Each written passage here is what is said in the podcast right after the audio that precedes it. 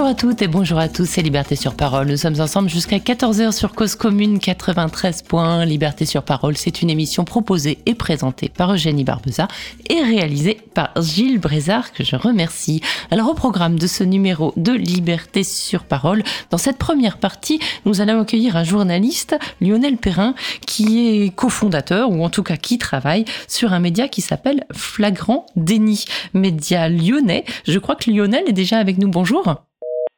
Ah, apparemment, il n'est pas avec nous. Oui, oui, oui. Voilà, vous êtes à nouveau. invitation, désolé pour le petit problème technique.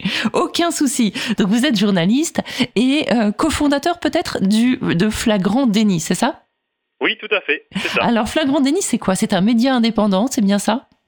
Oui, oui, c'est un média indépendant. C'est créé il y a un an et demi. Euh, c'est une initiative euh, militante hein, à la base, puisque la plupart de l'équipe est issue de, de groupes qui travaillaient autour de, enfin qui enquêtaient déjà à l'époque autour de, au moment des gilets jaunes, autour des, des questions liées aux violences policières. J'ai vu que vous aviez un confrère de Mediapart, que vous aviez Julien Talpin dans, dans le comité un peu éditorial, qui est un chercheur très très investi. Une, la sœur d'une victime lyonnaise de Mehdi, c'est ça? Oui, oui, oui, c'est ça. C'est ça. Euh, voilà, on a très vite euh, bah, essayé de réunir effectivement des gens euh, pour, pour travailler sur ces questions-là. Avec, enfin, l'idée phare, c'était, enfin, le constat plutôt de base, c'était le, désarroi souvent des victimes sur à la fois les, bah, complications judiciaires dans leur dossier, et je pense qu'on pourra y revenir, et sur la, sur la nécessité de, mener des enquêtes et des contre-enquêtes pour alimenter les dossiers judiciaires euh, tant euh, souvent dans ces dossiers, la justice euh, bah, ne fait pas son travail, tout simplement. Oui, c'est-à-dire que l'enquête à charge contre les, ce qu'on appelle les forces de l'ordre euh, sont très très peu. Enfin voilà, c'est surtout de l'enquête à charge contre les contre les victimes. On, le voit euh, aujourd'hui. Hein, c'est demain, je crois, l'ouverture du, procès euh, dit Théo Luca en fait, c'est le procès de trois policiers qui l'ont sauvagement agressé. mais on voit que ce jeune homme, comme tant d'autres, a vu sa famille incriminée et on a été chercher voilà tenter de criminaliser les victimes, ça c'est un, grand classique que, que vous devez repérer très souvent. Oui, oui. Bah, d'ailleurs, le seul fait que souvent, effectivement, les, procès portent non pas le nom des, auteurs, ce qui est euh, enfin aussi un symptôme, euh, en tout cas, l'a été longtemps euh, pour, pour les, féminicides ou pour les violences faites aux femmes. Et là, on est exactement sur le même symptôme, c'est-à-dire que c'est la victime qui est mise en avant et non pas les auteurs, ce qui est tout à fait problématique politiquement. Ce qui est aussi le cas de Geneviève Leguet, ce qui va se passer chez vous, à Lyon, dans deux jours. Et on, parle du procès Leguet, et c'est pas le procès du commissaire qui va bientôt intégrer la police municipale de Nice, par exemple, dont on a oublié le nom. bon, pour le coup, c'est presque un contre-exemple parce que le, son nom est connu, euh, connu reconnu. Souvent, les noms des auteurs euh, ne sont même pas euh, sont même pas mentionnés. Bon là, c'est un cas un peu particulier parce que c'est un, enfin, il était haut dans la chaîne hiérarchique, donc c'est sans doute l'explication de cette, enfin, de cette situation assez rare. Mais effectivement, en général, la, la publication des, des, noms dans la presse, des noms des auteurs n'a pas lieu, sauf quelques cas très très médiatisés. bon, voilà, c'est on peut en penser plein de choses. Il y a plein de ressorts derrière ça. En tout cas, ça, ça aboutit à cette situation situation assez paradoxale où c'est la victime qui est mise en avant, comme si elle était en quelque sorte euh, bah, autrice de ce qui lui était arrivé, alors que bah, bien évidemment c'est pas le cas. Et c'est bien euh, des violences policières, donc d'origine policière. Mmh. Et donc votre votre média est né euh, d'un manque peut-être aussi parce que vous vous parlez de la presse paresseuse sur votre site et on ne peut pas vous donner vraiment tort. Bah oui, alors bon, il faut la presse de paresseuse euh, sur ces questions de manière générale et tant mieux est de moins en moins paresseuse. Mmh. Euh, il y a quand même des médias qui s'investissent euh, sur le sur l'enquête notamment sur les violences policières.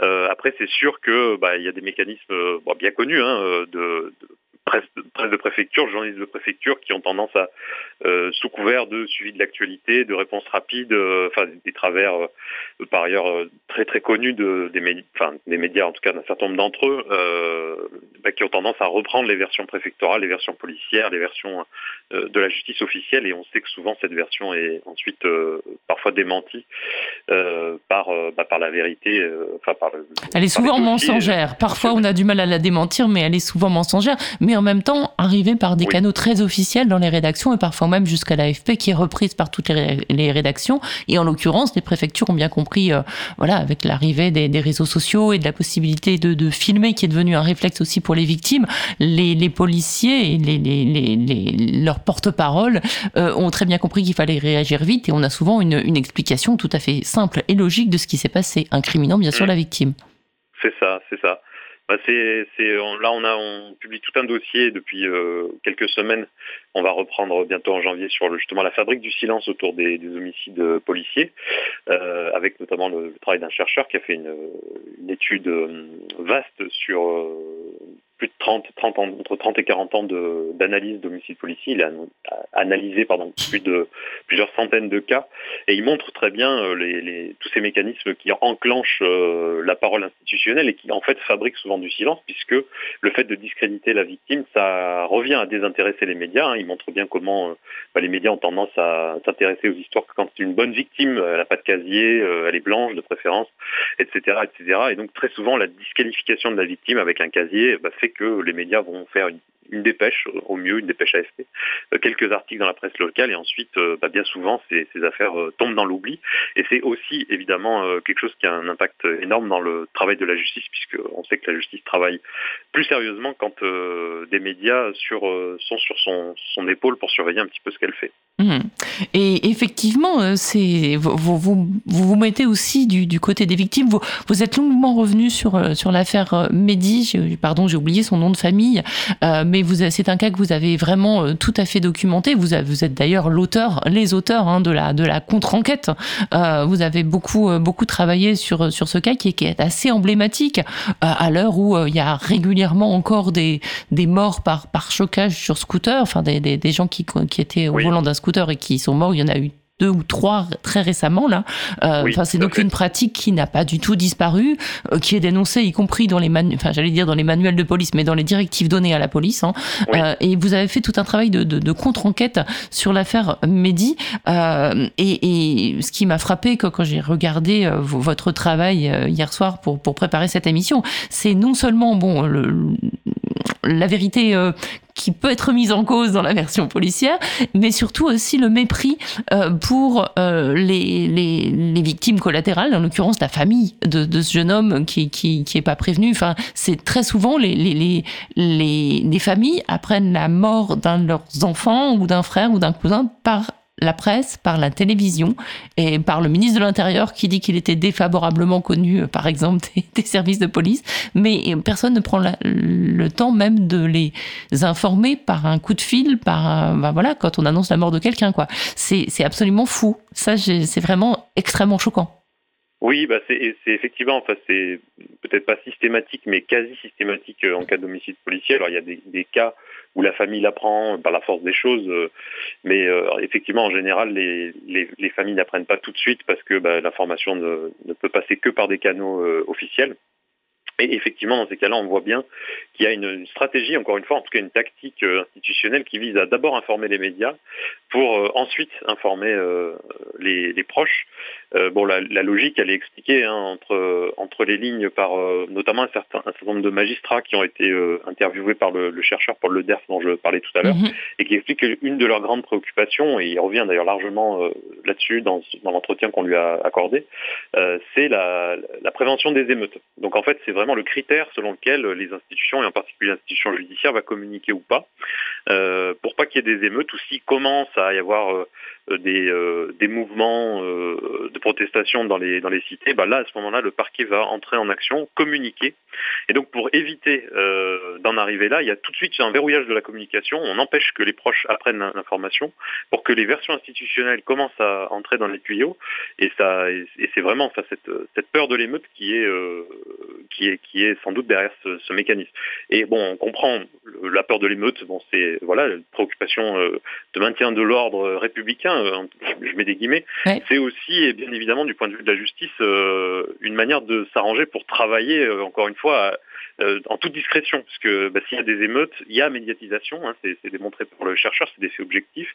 on voit d'ailleurs que dans bien des dossiers où il y a eu une condamnation, donc les rares dossiers où il y a une condamnation, c'est souvent des dossiers, pour pas dire systématiquement, où il y a eu des émeutes ou des protestations non violentes, mais en tout cas il y a eu une mobilisation politique. Donc on voit bien la porosité entre les mobilisations politiques et les décisions judiciaires.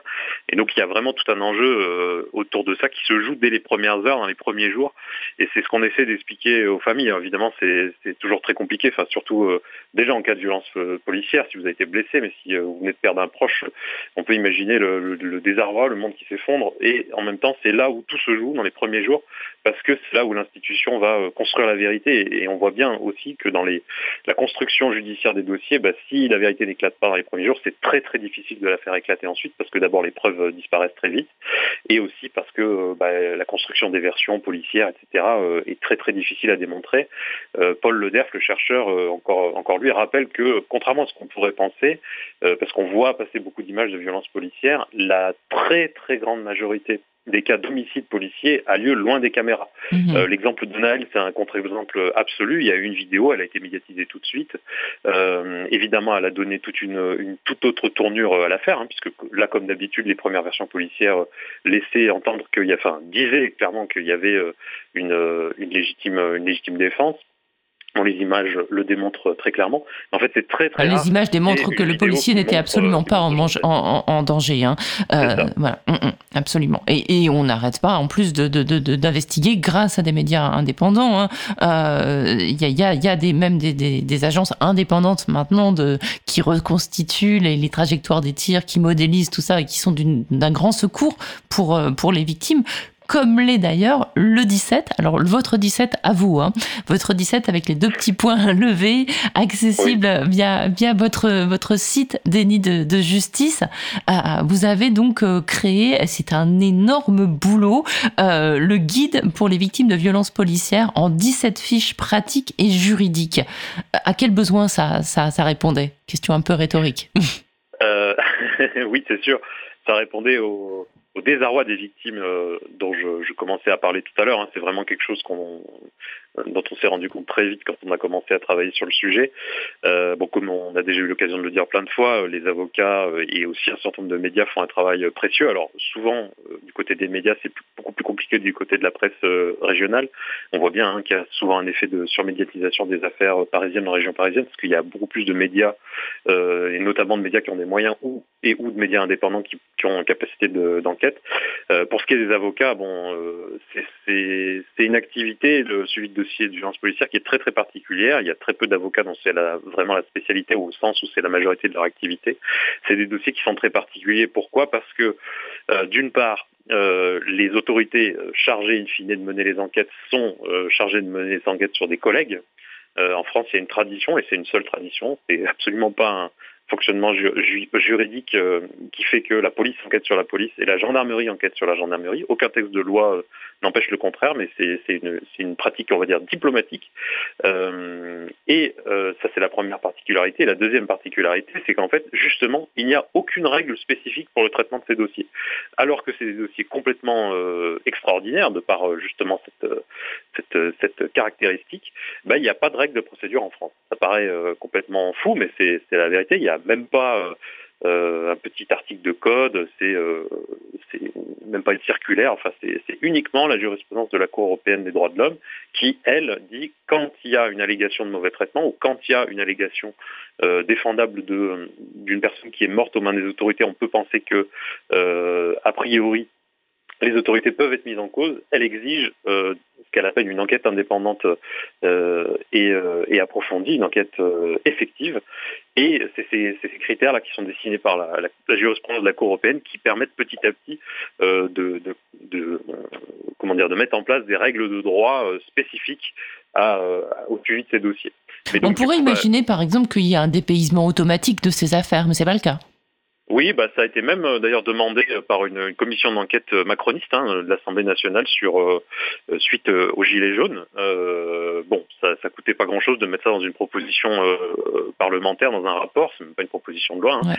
Il y a un article de loi du code qui permet de dépayser les dossiers dans, ce type de cas et dans plein d'autres cas. Hein. D'ailleurs, c'est pas un article spécifique aux violences mhm. policières, mais c'est très très rare que le dépaysement ait lieu. C'est d'ailleurs très très rare qu'il soit demandé aussi. Hein, d'ailleurs par les avocats, parce que c'est quelque chose d'assez méconnu. Donc euh, oui, oui, ça, ce serait une première mesure de, salubrité juridique, on va dire, euh, mais euh, c'est très rarement fait. Et ensuite, il y a tout un tas de critères qui sont posés par la Cour européenne. Ce que j'allais dire, c'est que cette jurisprudence, elle est peu accessible, d'abord parce qu'elle concerne euh, souvent d'autres pays que la France. Euh, juste pour comprendre les décisions qui concernent, je dis n'importe quoi, la Russie pose des principes qui sont aussi normalement applicables en France. Et, euh, en fait, elle est, elle est très mal publiée en, France, y compris dans les revues juridiques. Mhm. Donc on a commencé à essayer de faire ce travail de, mise en accessibilité de, ces règles précises édictées par la Cour européenne pour les rendre bah, accessibles aux victimes, à leurs avocats, avocates pour, pour le suivi des dossiers. Hmm. Effectivement, il y a quelques avocats, mais surtout, je pense à, Yacine Bouzrou, je pense à Harry Alimi, je pense à Vincent Bregart, mais c'est des avocats parisiens. Et c'est vrai que à Lyon, par exemple, j'en connais pas. Bah, après, euh, bon, être avocat parisien n'empêche pas euh, oui, bien sûr. de travailler sur des dossiers euh, dans d'autres dans d'autres villes. Bon, ça peut compliquer dans certaines circonstances.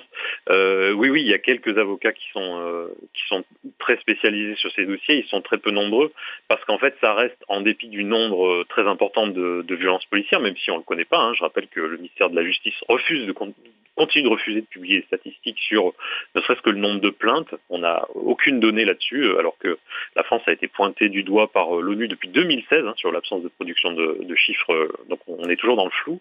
Mais en dépit du volume évidemment important et évidemment croissant euh, de ces, de ces enquêtes, ça reste malgré tout à l'échelle du travail d'un cabinet d'avocats, que ce soit à Paris en province, ça reste un petit nombre de dossiers parce qu'il y a en fin de compte tout simplement peu de victimes qui vont jusqu'au bout. Il y a beaucoup de plaintes, mais ensuite il y a énormément de classements sans suite.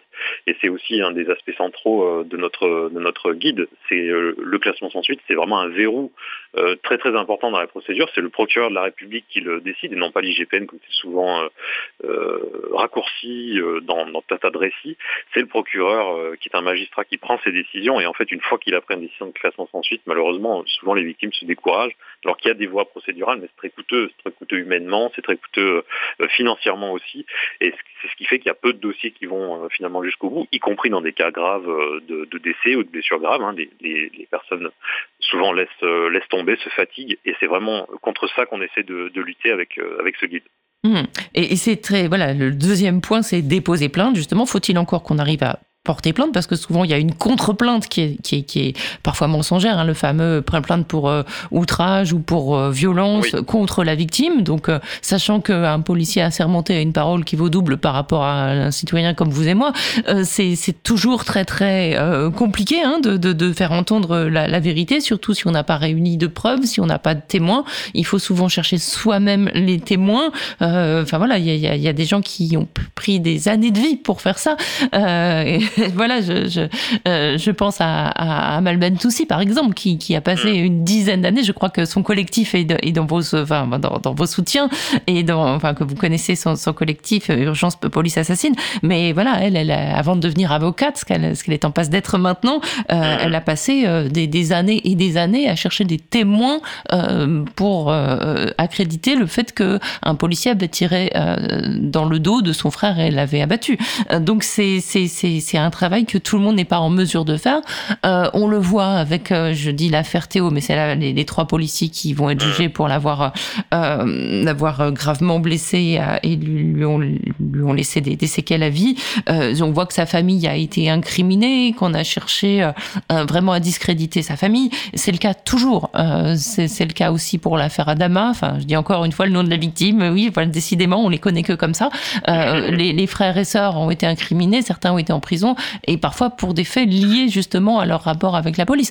Donc euh, c'est on est on est vraiment euh, c'est c'est un, un, courage immense et il faut une sacrée ténacité quand même pour déposer plainte et pour s'y tenir. Oui oui bah c'est c'est d'ailleurs, euh, enfin, c'est ce qu'on, c'est ce qu'on explique. Alors, c'est très difficile d'établir des, des, règles générales parce que les, il y a tout un tas de, de paramètres et enfin c'est difficile de faire des pronostics, mais dans ces affaires, souvent, et les cas que vous avez cités, c'est souvent des affaires où il y a eu la médiatisation, c'est-à-dire où les victimes sont sorties de leur rôle de victimes strictement judiciaires, j'attends l'avancée de la procédure, mais où elles ont pris la parole publiquement, où elles ont dénoncé politiquement un certain nombre de, de fonctionnements, et c'est plus souvent en fait là-dessus que la répression ensuite vient se greffer que simplement sur des sur des suites judiciaires. Mmh. Donc on est assez peu de cas au final, ou voire pas du tout de cas où il y a eu une, une répression judiciaire euh, suite à simplement un dépôt de plainte. En revanche, si vous commencez à prendre la parole, euh, à critiquer euh, et à, bah, à vous agiter, hein, à pas à pas rester dans le rang, bah, c'est là que effectivement le, le, bâton risque de tomber. Or, c'est ce que je disais tout à l'heure, hein, c'est la condition sine qua non de sortir du rang pour que ces procédures elles avancent. On voit bien que les dossiers, et malheureusement, il y a toujours des avocats, avocates, et notamment en province, qui continuent d'avoir cette cette stratégie de ne pas communiquer, de rester calme, d'attendre les décisions. J'ai eu un échange complètement sidérant il n'y a pas longtemps avec une avocate sur un dossier qui est qui arrive à la Cour de cassation. Donc c'est vraiment le, dernier recours et c'est un, dossier qui est promis euh, à, à un non-lieu alors que c'est une histoire absolument extraordinaire. En plus il y a des preuves dans le dossier et euh, bon bah voilà l'avocate continue de dire on attend, on reste on reste prudent. Malheureusement c'est des stratégies. Enfin l'histoire le montre hein, et notamment le, travail vraiment essentiel qu'a fait euh, le, le, chercheur Paul Lederf montre que en fait quand il n'y a pas de médiatisation il n'y a pas de vérité judiciaire qui éclate. C'est vraiment c'est vraiment une donnée très très importante du problème. C'est pour ça qu'on essaye aussi, parce que c'est souvent un débat, notamment dans les milieux militants, euh, de ne pas opposer euh, les différentes tactiques euh, judiciaires, médiatiques, etc., puisque l'une et l'autre, notamment médiatique et juridique, politique, avec des rassemblements, se, se nourrissent et souvent c'est important d'arriver à mener les différents fronts parce que c'est ça qui permet d'obtenir éventuellement des victoires judiciaires, même si on pourrait euh, beaucoup interroger ce concept de victoire parce que bah, très souvent en fait euh, même quand il y a condamnation il y a déception enfin après c'est toute, toute, une histoire mais en tout cas le fait de visibiliser de euh, de médiatiser d'obtenir des condamnations c'est quand même des petites avancées qui qui sont qui sont essentielles surtout à l'heure où on voit que la police est de plus en plus utilisée que elle est de plus en plus violente donc c'est enfin il y a vraiment besoin de plus que jamais en tout cas de mettre de mettre des freins à cette à cette spirale autoritaire et, et euh, violente. Mmh. Bah écoutez, c'est super en tout cas d'avoir toutes ces toutes ces fiches, donc on peut le, enfin voilà, on peut les, les consulter. On remarque d'ailleurs depuis quelques années que les, les comités vérité et justice euh, se multiplient et qu'il y a une solidarité entre les, les familles de victimes de, de, de, violences policières et entre les victimes de, de, violences policières qui échangent des informations. Il y a quand même un travail de solidarisation euh, de la part des, des victimes qui euh, se passent des numéros d'avocats, se racontent comment ça s'est passé pour eux, se soutiennent énormément. Oui, oui, bah c'est euh, c'est essentiel et c'est pas facile parce que quand vous suivez déjà, euh, enfin d'arriver déjà à suivre euh, et à mener le combat dans sa propre affaire, c'est c'est pas simple et ça nécessite d'avoir un entourage, un entourage pardon euh, fort. Et euh, mais c'est enfin oui, c'est notable et en même temps c'est nécessaire que des mmh. familles euh, et des collectifs arrivent à, à s'entraider. C'est sûr que c'est une donnée essentielle du problème parce qu'il y a clairement un, un, rapport de force politique. Hein. En face, on a bah, on a bon, déjà d'une part un gouvernement qui, comme je disais, utilise de plus en plus la police. On a la police, la gendarmerie qui sont des forces euh, et notamment leurs syndicats euh, majoritaires, euh, majoritairement de droite, qui constituent véritablement un contre-pouvoir dans ce pays. Hein. Mmh. on l'a vu notamment au moment de, de l'affaire Naël et dans les suites, comment cette institution a réagi, comment ça a fait sous-réagir le pouvoir. Enfin, il y a, y a des choses qui jouent là qui sont quand même très très importantes. Et donc évidemment, le fait qu'il y ait en face de la solidarité, des échanges, des, des, échanges aussi sur la stratégie, sur les priorités, des combats à mener, c'est absolument essentiel. Oui. Mmh. Et bon, vous, vous êtes un média euh, du coup associatif, hein, c'est ça? Oui, oui. Vous êtes financé comment? Ben, On est financé euh, en grande partie en fait euh, par les dons pour l'instant. Ouais. Et puis par quelques organismes euh, qui, euh, bah, qui nous ont aidés jusqu'à maintenant. Je pense à l'Ordre des avocats de Lyon, et puis qui nous a qui nous a permis notamment de, de cofinancer le, le guide, le, notre 17, et euh, voilà un certain nombre d'organismes euh, en France ou, euh, ou, ou ailleurs d'ailleurs. Euh, voilà, bon pour l'instant c'est tout petit, flagrant déni. Et, euh, ouais, mais c'est très utile, à... flagrant déni, et c'est très utile, y compris pour d'autres médias qui sont peut-être moins sur le terrain, qui sont plus généralistes, donc ont peut-être moins de temps pour se spécialiser dans la contre-enquête ou dans certaines affaires En tout cas, enfin moi je le sais parce que je suis aussi journaliste dans un quotidien et je sais que parfois vos, enquêtes sont très utiles pour quand on doit parler d'une affaire, en parler avec tous les éléments en fait et pas simplement avec la dépêche AFP. Vous, voulez avoir ce rôle-là aussi d'aiguillon pour vos confrères et de d'apport pour vos pour vos confrères? Oui, oui, bah, ça fait partie des, décisions qu'on a prises assez peu de temps euh, après notre démarrage de ne pas du tout faire d'actualité, on n'a pas les moyens, et puis pour le coup maintenant sur ce sujet-là, d'autres le font euh, beaucoup mieux que nous, mmh.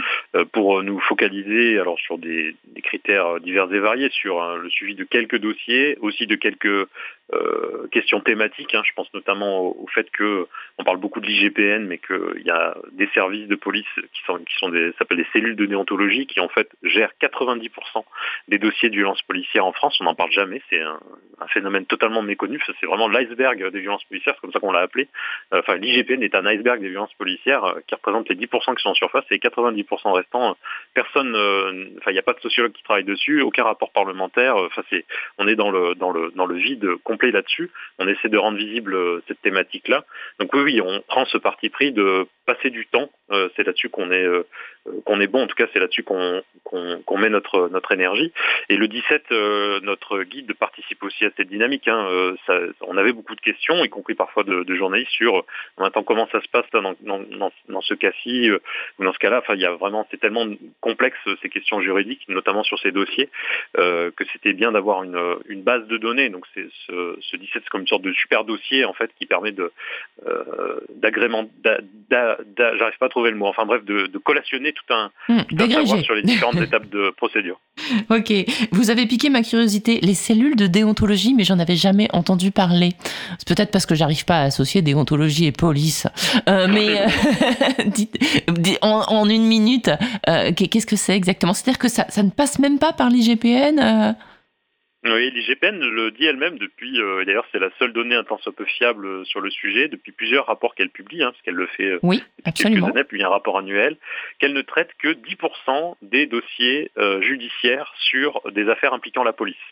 Donc, euh, ça signifie que 90% des dossiers sont traités ailleurs qu'à l'IGPN. Ce n'est pas euh, forcément des affaires de violence policière, on est d'accord. Ça peut être du détournement de fonds, etc. Euh, pour une bonne part des violences, on ne connaît pas hein, le détail de ces chiffres. Il n'y a aucune publication là-dessus. Mais voilà, c'est des violences policières. Ça peut être tout un tas d'autres faits relevant du pénal. Hein. Là, on parle D'accord. Donc, ça peut être de la corruption, du, détournement de fonds. D'accord. Voilà, c'est ça. Il peut y avoir tout un tas de, chefs de, de, prévention.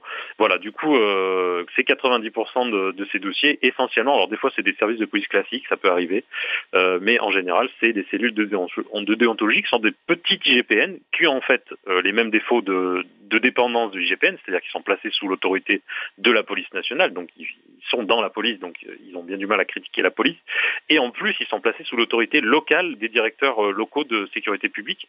Donc en fait ils ont cette double tutelle police nationale et en plus du petit chef local qui est en lien avec le préfet, en lien avec le procureur. Donc là on est vraiment dans la petite euh, tambouille euh, euh, locale et on sait que souvent dans ces dossiers ça joue très fort dans le dans leur devenir judiciaire.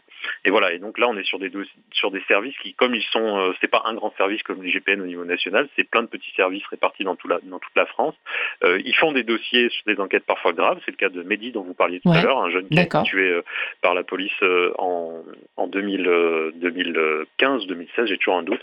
voilà, donc ils, ils, peuvent faire des enquêtes sur des sujets très importants et c'est d'ailleurs un euh, un, des, problèmes de ces services, c'est que la circulaire qui prévoit leur, organisation euh, prévoit que, euh, à, critères de gravité égal, les dossiers les plus médiatisés iront à l'IGPN et les dossiers les moins médiatisés iront dans, ces, dans ces services. Donc il y a vraiment un cynisme total et reconnu de la part des institutions judiciaires, puisqu'on on reconnaît que quand un dossier n'est pas médiatisé, on va lui donner un traitement juridique et un traitement d'enquête beaucoup moins favorable que l'IGPN, ce qu'on l'expérience montre, et nous on a commencé à le documenter, que ces services-là euh, font des enquêtes euh, bah, encore beaucoup moins fouillées que celles de l'IGPN. Donc on peut hmm. critiquer euh, à raison l'IGPN, mais les cellules de déontologie à côté, c'est encore, encore bien pire. Et en vous écoutant, je réalise que de toute façon, pour des, lanceurs d'alerte, sachant qu'il y a une cellule de déontologie qui est juste à côté et qui est, qui, dont ils dépendent eux aussi, c'est quasiment impossible. Ça, ça, ça, ça renforce encore cette, cette omerta qui est dénoncée par certains policiers à leurs frais d'ailleurs. Donc oui, c'est ça, ça, c'est vraiment un verrouillage que vous nous décrivez qui est assez, assez effrayant. Donc voilà, on retient quand même que si on parle des choses, il y a plus de chances que la justice s'en empare et que la justice éventuellement soit rendue. Donc merci pour ce que vous faites. Bah merci, euh, merci à vous pour votre pour votre invitation. Et oui, après c'est un parti pris. Hein. Moi, je suis journaliste, vous aussi, donc bien évidemment, j'essaye de croire au fait que de rendre visible des affaires, ça permet de bah, d'améliorer leur devenir judiciaire. Après, c'est quelque chose qui a quand même été assez bien objectivé par euh, le chercheur euh, Paul Lederme dont je parlais dans sa dans sa thèse. C'est assez évident, hein, mais là, ça permet d'avoir quelques éléments qui, qui démontre qu'il euh, y a bien une porosité entre les deux et que parler d'une affaire, comme vous dites, ça permet de la, de la, éventuellement d'avoir de plus grandes chances euh, euh, de succès des enquêtes en justice. Voilà, et on rappelle donc le 17, c'est un guide absolument gratuit et accessible à tous qui est euh, disponible en ligne euh, sur votre, votre site flagrandéni.org, je pense, c'est ça hein? C'est flagrant-déni.fr. D'accord, bah, j'avais tout faux. Flagrant-déni.fr. Voilà. voilà. Eh bien, merci, merci beaucoup Lionel Perrin. je rappelle, journaliste donc à, à Flagrant Déni. Et puis, bah, bonne continuation. Vous allez et vous avez de toute façon beaucoup de pain sur la planche, j'imagine. Ça, c'est sûr, oui, je vous confirme. merci, excellente journée à vous. À vous aussi, merci beaucoup.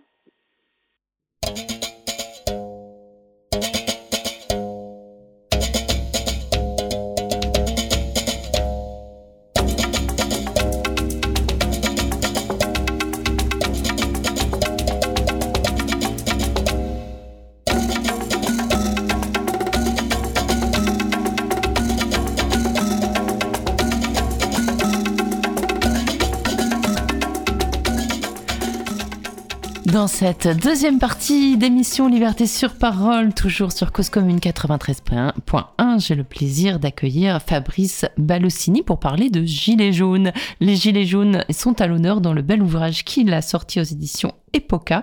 Euh, il est sorti quand ce livre, Fabrice? Eh bien, ce livre vient de, sortir. Euh, depuis, le, disons, le, mois de juin, mais de manière un petit peu confidentielle, puisqu'il commence tout juste à être diffusé. On peut le trouver sur le, site de la FNAC ou sur un site euh, euh, vendeur en tapant mon nom, euh, Fabrice Balossini, Gilet jaune. Voilà, merci beaucoup pour cette introduction. Mais si, si vous permettez juste un mot pour souhaiter forcément mes meilleurs voeux de très belle année à tous les auditeurs de Cause Commune. Eh ben, c'est très gentil, je m'y associe, je m'y réassocie à ces voeux de, bonne année à toutes et tous nos auditeurs et tous leurs proches et tous ceux qui, à tous nos futurs auditeurs aussi. Faites écouter cette radio. Donc, Gilets jaunes, euh, c'est un livre euh, très très photographique et aussi très très documenté. Mais avant de parler du livre, on va parler un peu de vous, Fabrice Balossini. Alors, euh, vous étiez tous au fin gilet jaune. En fait, j'ai l'impression pour avoir. Alors, je vous ai tapé sur Google. Hein, je suis tombée sur votre site. Je vois que vous êtes artiste, euh, sculpteur, euh, dessinateur, peintre, plasticien, formé aux beaux arts. Donc, plutôt quelqu'un voilà qui, qui fait de l'art, qui est pas trop dans la politique, qui vit à Montmartre, dans un atelier. Voilà, un peu tout ce qu'on pourrait appeler quelqu'un qui ne fait pas partie du peuple des ronds-points. Et néanmoins, vous faites un énorme bouquin sur les Gilets jaunes. Comment ça a pu se faire? Ça Comment s'est faite la rencontre avec les Gilets jaunes? Voilà, il y a plusieurs facteurs, mais certainement, certainement avez-vous eu raison de souligner le fait que, en quelques mots, je, je représente bien les, les, bobos de gauche de, de, de bah, Montmartre. le monde, voilà, bon, le monde non, alors c'était voilà, pas bobo de gauche, c'est artiste, c'est vraiment euh, plutôt quelqu'un voilà, qui est dans bah, le monde soyons, de l'art. Soyons plus hum gentils, artiste. Non, j'ai vraiment une formation artistique et, et, et je pense une psychologie d'artiste si ça veut dire quelque chose quelque part.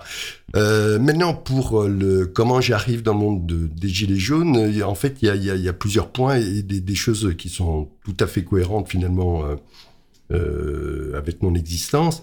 Mais certainement, d'abord, euh, j'incite euh, à être solidaire. On peut effectivement ne pas être issu des, classes populaires et casser ce, ce, clivage terrible de, de, de classe, de caste qui divise, sépare la société. Donc c'est une prise de conscience à travers les Gilets jaunes. il y a certainement eu pour moi effectivement euh, un saut de paradigme. Euh, certainement me suis-je retrouvé dans des milieux, des univers que je connaissais peu, voire pas du tout parfois. Et ça, ça a été pour moi certainement une des, plus grandes richesses euh, que j'ai pu acquérir dans, dans, toute ma vie. pourquoi aussi j'arrive au gilet jaune naturellement? Parce que j'étais déjà en réalité engagé depuis fort longtemps dans euh, des manifestations et j'avais déjà un projet de livre qui voulait euh, s'intituler Paris Capital, mais comme le capital avec un petit jeu de mots de Karl Marx, pour dire euh, déjà que les luttes des classes, contrairement à ce qu'on laissait entendre, ces luttes des classes n'étaient pas terminées, mais que nous vivions toujours dans un monde scindé entre différentes parties. Alors, ce sentiment euh, de, classe et de caste, puisque vous évoquez ça, n'a fait euh, que non seulement que se renforcer, euh, la perception de ce sentiment de caste, mais à un point dramatique, quasiment paroxystique. C'est-à-dire, je pense que nous vivons structurellement dans une société qui est fondée sur une forme de violence, et cette violence, c'est une violence des castes L'histoire des Gilets jaunes, pour le dire en deux mots, c'est l'histoire euh, du peuple euh, qui se soulève massivement pour dire sa souffrance, pour dire que dans un pays riche, euh, les gens veulent vivre, ils prétendent justement vivre de leur travail. face à cela, ils ont connu une répression d'une violence inouïe et une répression animée très précisément, comme je le dis dans mon livre, par une forme de racisme social. C'est-à-dire que ce n'est pas simplement euh, la bourgeoisie qui a fait falloir euh, une sorte de droit euh, à la domination, à la prévalence, au savoir. C'est aussi une bourgeoisie qui a voulu véritablement écraser avec un mépris extraordinaire ce que sont les, couches les plus modestes de la société. Donc pour moi, le, phénomène des gilets jaunes est un phénomène stupéfiant et à bien des égards très mal compris par donc je prétends le, comprendre peut-être un peu mieux euh, que la plupart des gens. En tout cas, vous l'avez suivi. Vous l'avez suivi. Non seulement je l'ai suivi, mais j'étais dedans. Vous étiez dans les manifestations. J'ai écrit ce livre en tant que militant. C'est-à-dire, je, je c'est pas un livre. Je suis pas journaliste, je suis pas sociologue, je suis pas. Vous êtes quand même un petit peu photographe. On y reviendra. Je suis quand même euh, tout à fait photographe, mais euh, justement. Euh, il s'agissait pas pour moi et je d'écrire un livre de sachant, mais être totalement à l'écoute autant que possible dans, dans, une position euh, d'apprenti, en réalité, à l'égard euh, de ce qu'a été le mouvement populaire, d'être dans une position d'écoute. Et or, c'est justement de ça dont ont besoin les gilets jaunes. Les gilets jaunes ont besoin d'être considérés, les gilets jaunes ont besoin d'être entendus. Les gilets jaunes, ce sont essentiellement des gens qui font porter leur voix pour dire considérez-nous, euh, soyez attentifs aux conditions de notre vie, euh, voilà, nous souffrons. Ce sont des gens surendettés qui vivent dans, une souffrance morale, psychique, réelle, concrète, effective. Et face à cela, euh, ils, ont été euh, naïfs quelque part parce qu'ils ont cru qu'il y avait quelqu'un en face.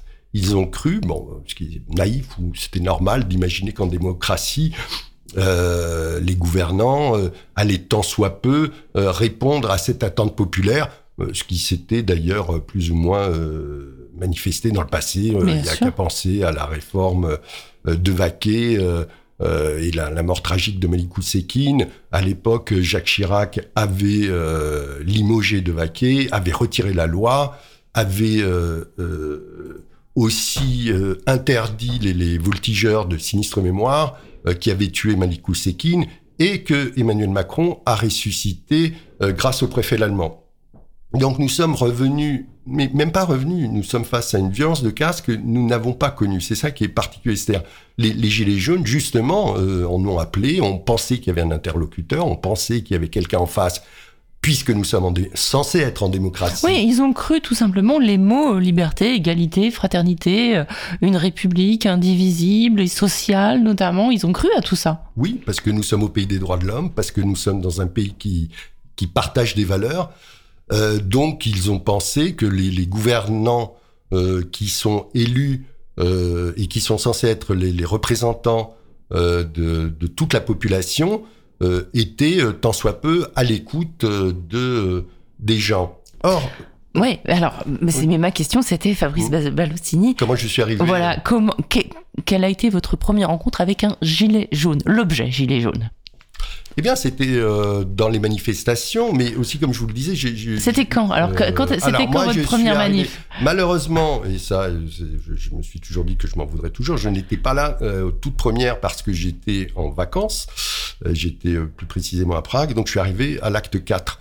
Donc j'ai loupé surtout... Mais dès l'hiver 2018, en fait. Oui, hein, donc je suis quand même au tout début, l'acte 4, c'est la quatrième semaine. Et comment vous décidez d'aller dans la rue? Pourquoi vous, pourquoi vous descendez? Vous descendez D'abord, c'était naturel pour moi. Moi, ça faisait euh, déjà dix ans que j'allais dans, dans, la rue. Donc, je suis un manifestant, vraiment euh, pas professionnel, mais vraiment euh, Un pénitent. Un pénitent.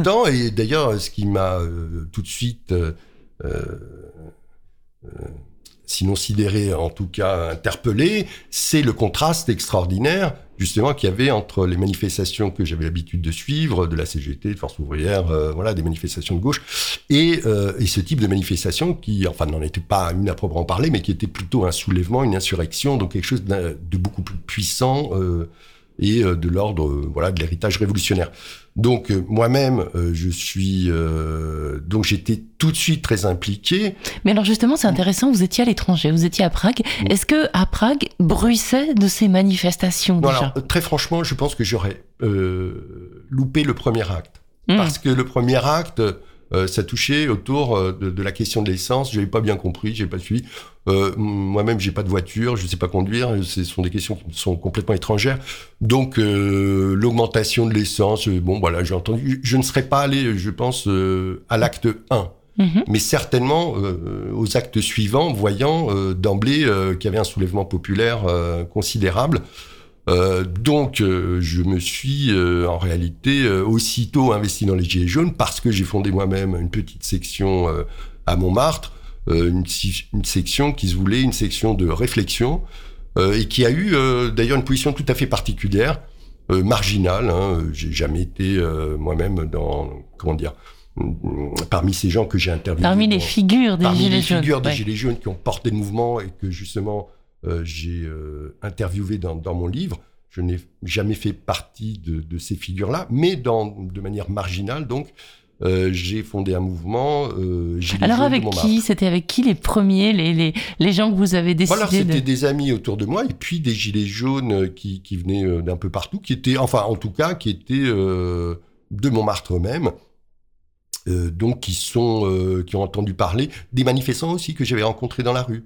Euh, je me souviens d'une manifestante qui, euh, euh, oui, voilà, que j'avais rencontrée, avec qui je vais sympathiser, et qui était venue avec son mari. Donc il y avait des, très belles rencontres, mais immédiatement, comme les Gilets jaunes le savent bien aussi, très vite une cacophonie. C'est-à-dire qu'on a du mal à définir ce qui est ou mettre de côté les dissensions. en quelque sorte, tout le monde pensait son moment venu. C'est peut-être euh, et son moment venu euh, aussi euh, avec sa sensibilité préétablie.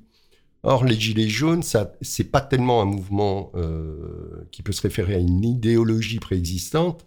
C'est précisément un mouvement nouveau qui est, si on peut dire, je sais pas, là il y a une formule qui me vient à l'esprit là, serait méta-idéologique, c'est-à-dire quelque chose qui dépasse, qui englobe et dépasse étrangement l'idéologie pour mettre de côté la sensibilité politique au profit de quelques principes fondamentaux euh, de bon sens, de régulation. Alors je sais pas, par exemple, et, humain hein, aussi, parce que... Euh, ouais, le, mot bon sens me paraît vraiment définir tout à fait correctement ce qui se... Du bon sens, du pragmatisme mm. et l'humanité. L'humanité, c'est aussi euh, la première revendication des Gilets jaunes.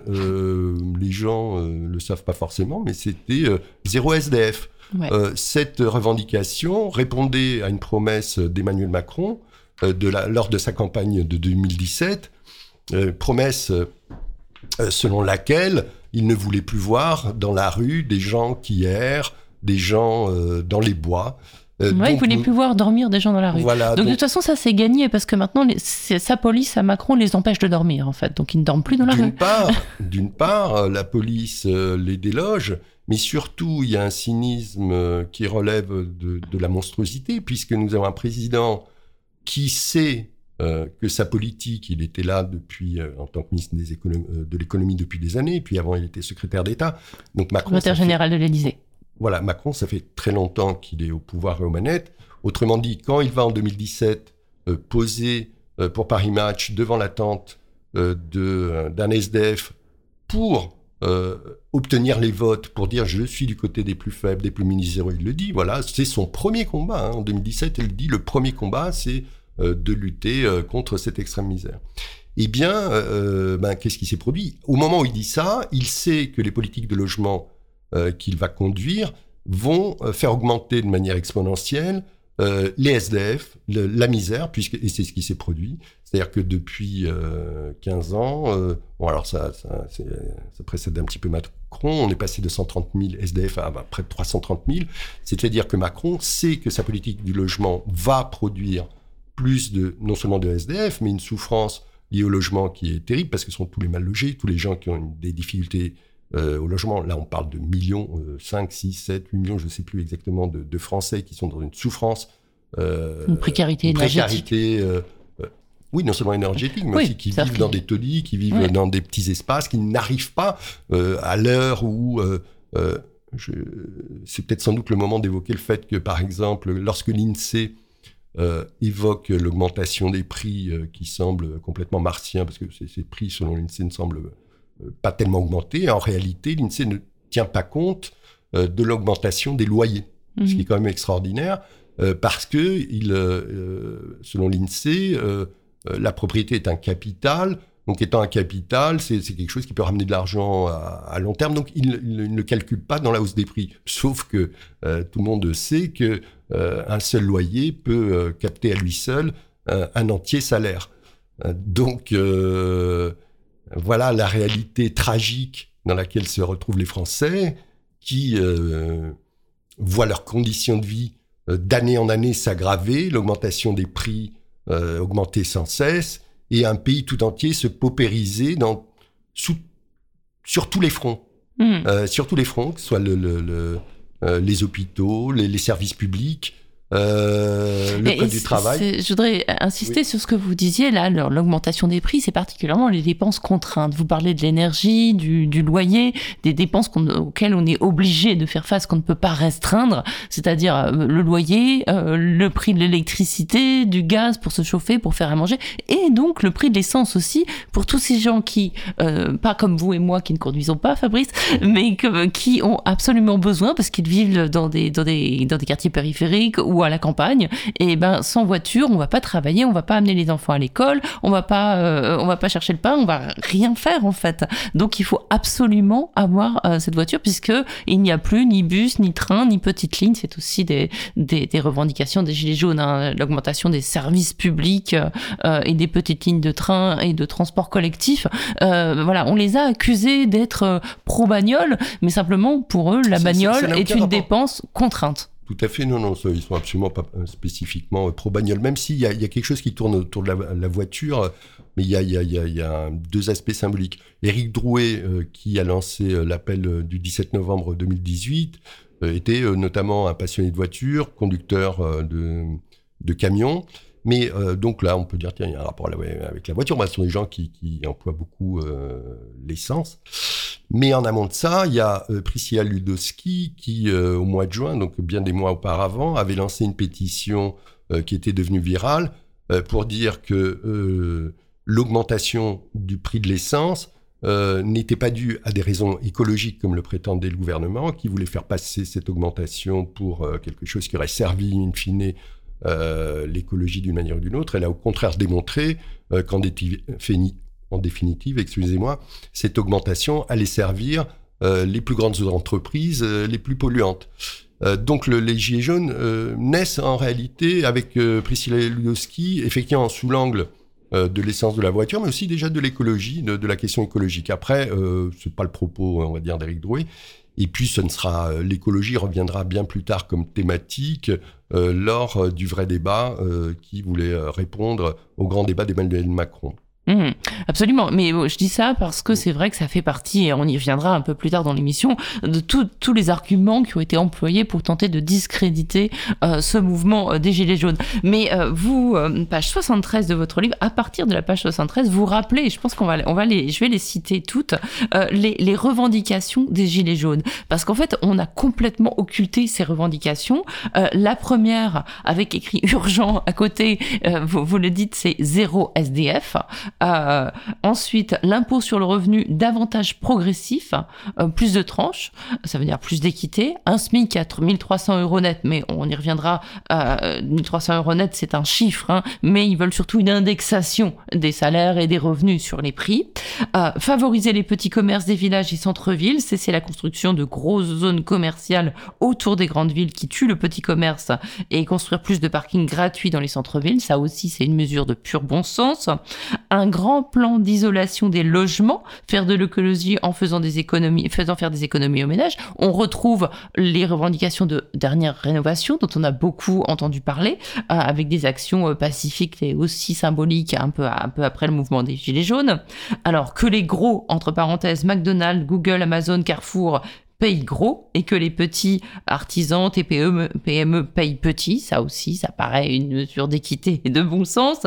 Même système de sécurité sociale pour tous, y compris pour les artisans et auto-entrepreneurs. On sait qu'ils veulent donc la fin du euh, RSI, euh, ce, régime des indépendants euh, qui bah, amputent leur retraite, qui voilà, qui, qui en fait les force à un système qui de retraite par capitalisation en réalité, hein, puisqu'ils cotisent très peu et donc du coup ils n'ont pas de retraite. Et donc vient après le système de retraite qui doit demeurer solidaire, donc socialisé. C'était au moment où il était question d'une retraite par points, il hein, faut se le rappeler, c'était au moment de cette fameuse première euh, ébauche de, réforme des, retraites qui n'a pas survécu au Covid, mais qui euh, voulait une, une réforme euh, avec une retraite à points. La fin de la hausse sur les, des taxes sur les carburants, pas de retraite en dessous de 1200 euros. Bon, là encore, c'est un chiffre, on y reviendra. Euh, tout représentant élu aura le droit au salaire médian. Le salaire médian, pour euh, nos auditeurs, euh, moi médian, je ne sais pas toujours ce que ça veut dire, je dois me le rappeler à chaque fois, ça veut dire un salaire équivalent à ce que touche la majorité des gens, si on fait la moyenne, le plus gros contingent de gens. On retire les, les extra riches qui, oui, voilà qu'il faut se le calcul, on va dire, puisqu'on ne peut pas faire une, moyenne en tenant compte de ceux qui sont dans la misère. Et, de, zéro. parce que mm. ça crée une, moyenne artificielle. Voilà. Donc on parle de salaire médian pour recréer voilà, quelque chose de plus. Euh, Ce qui est médian, c'est euh, la moyenne où il y a le plus gros, la plus grosse population, en fait. S'il y a le, voilà. Euh, tout représentant élu, ça je l'ai déjà dit, les salaires de tous les Français ainsi que les retraites et les allocations doivent être indexés sur l'inflation. Ça, c'est une revendication qui aujourd'hui porte très haut, par exemple, la CGT, mais qui en 2018 était porté de manière un peu plus, euh, enfin qui était un peu tue. C'était pas pourtant l'indexation des salaires sur les prix avant l'année 83, je crois, euh, c'était le cas en France et c'est toujours le cas en Belgique. Donc euh, voilà, c'est pas du tout quelque chose qui semble incongru, utopique, etc. Et on voit qu'après il y a eu une, une inflation en Belgique, mais aujourd'hui elle est un petit peu moindre qu'en France, malgré le fait que les salaires ont augmenté en même temps que les prix. autre revendication, protéger l'industrie française, interdire les délocalisations, protéger notre industrie, c'est protéger notre savoir-faire et nos emplois. Là encore, on est loin du délire, puisqu'on voit très bien que, en ce qui concerne l'industrie du médicament, en ce qui concerne même le nucléaire d'ailleurs, on a fermé des choses, on a désindustrialisé, on a délocalisé et on n'a plus les compétences. Il faut recréer des filières, recréer des formations. La fin du travail détaché.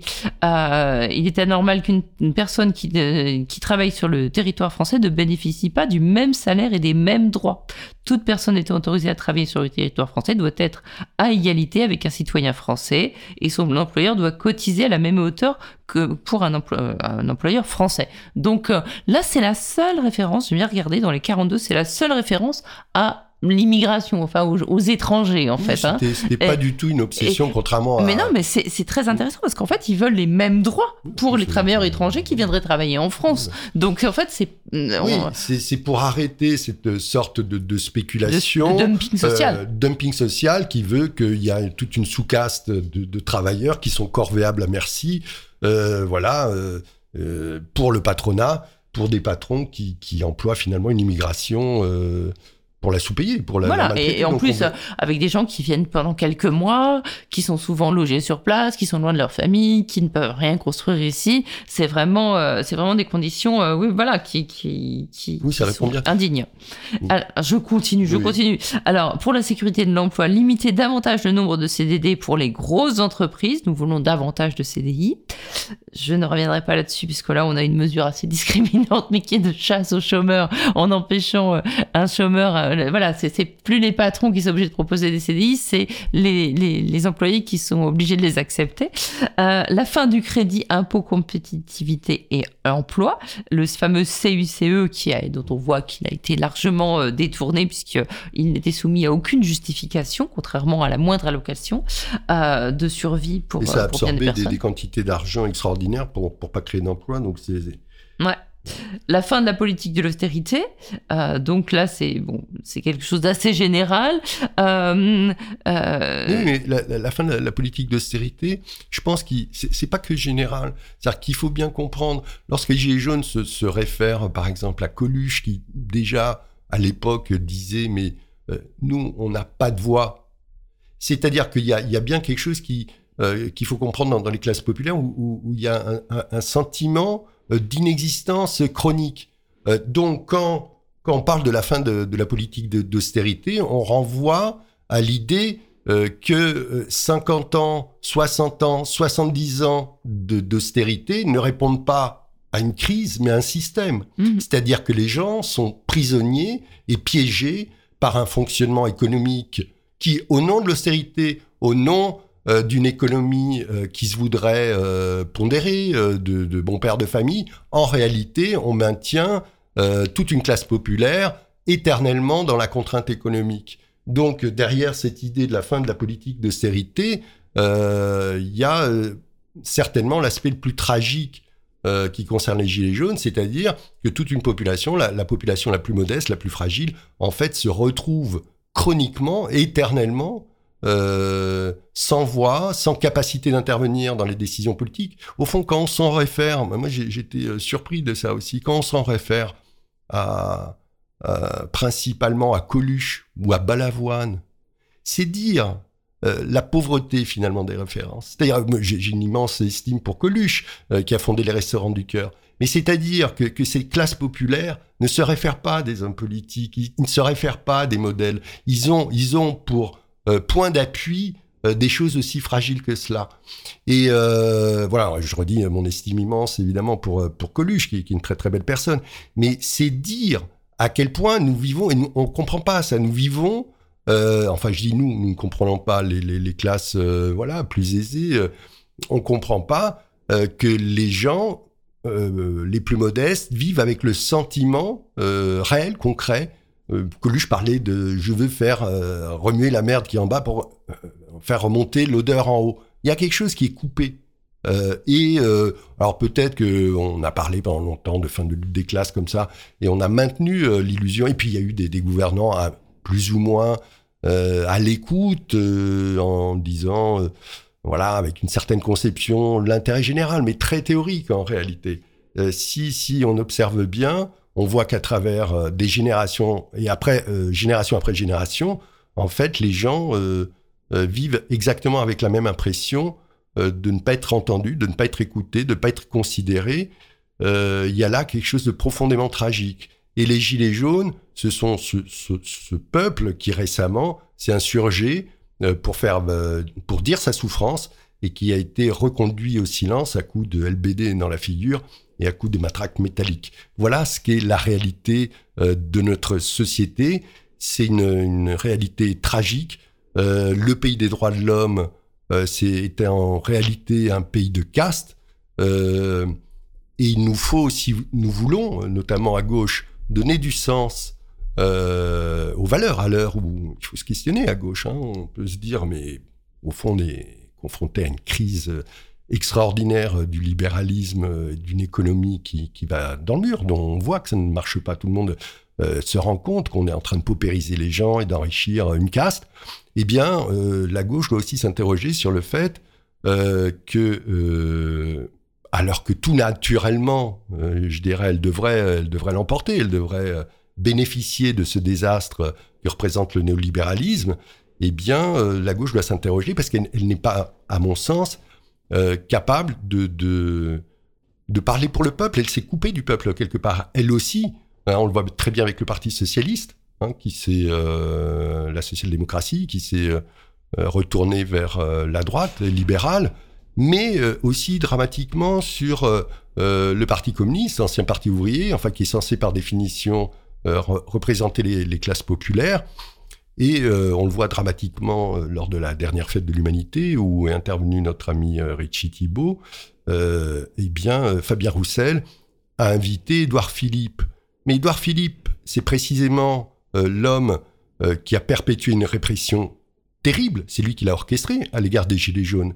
Édouard Philippe est l'homme qui a demandé à ce qu'on augmente l'usage du LBD à l'heure où toutes les instances euh, liées aux droits de l'homme, euh, Amnesty International, la Ligue des droits de l'homme, le, syndicat de la magistrature, tout ce qui, euh, le syndicat, enfin les, la CAT, enfin voilà, tout, tout ce qui pouvait protéger les droits humains se sont insurgés et les, à la demande, évidemment les gilets jaunes eux-mêmes demandaient un moratoire de ces armes qui sont des armes de guerre. Et Édouard Philippe est la personne qui a limogé l'ancien préfet des Puèches au préfet de Didier Lallemand parce que Despluèches n'utilisait pas assez de LBD.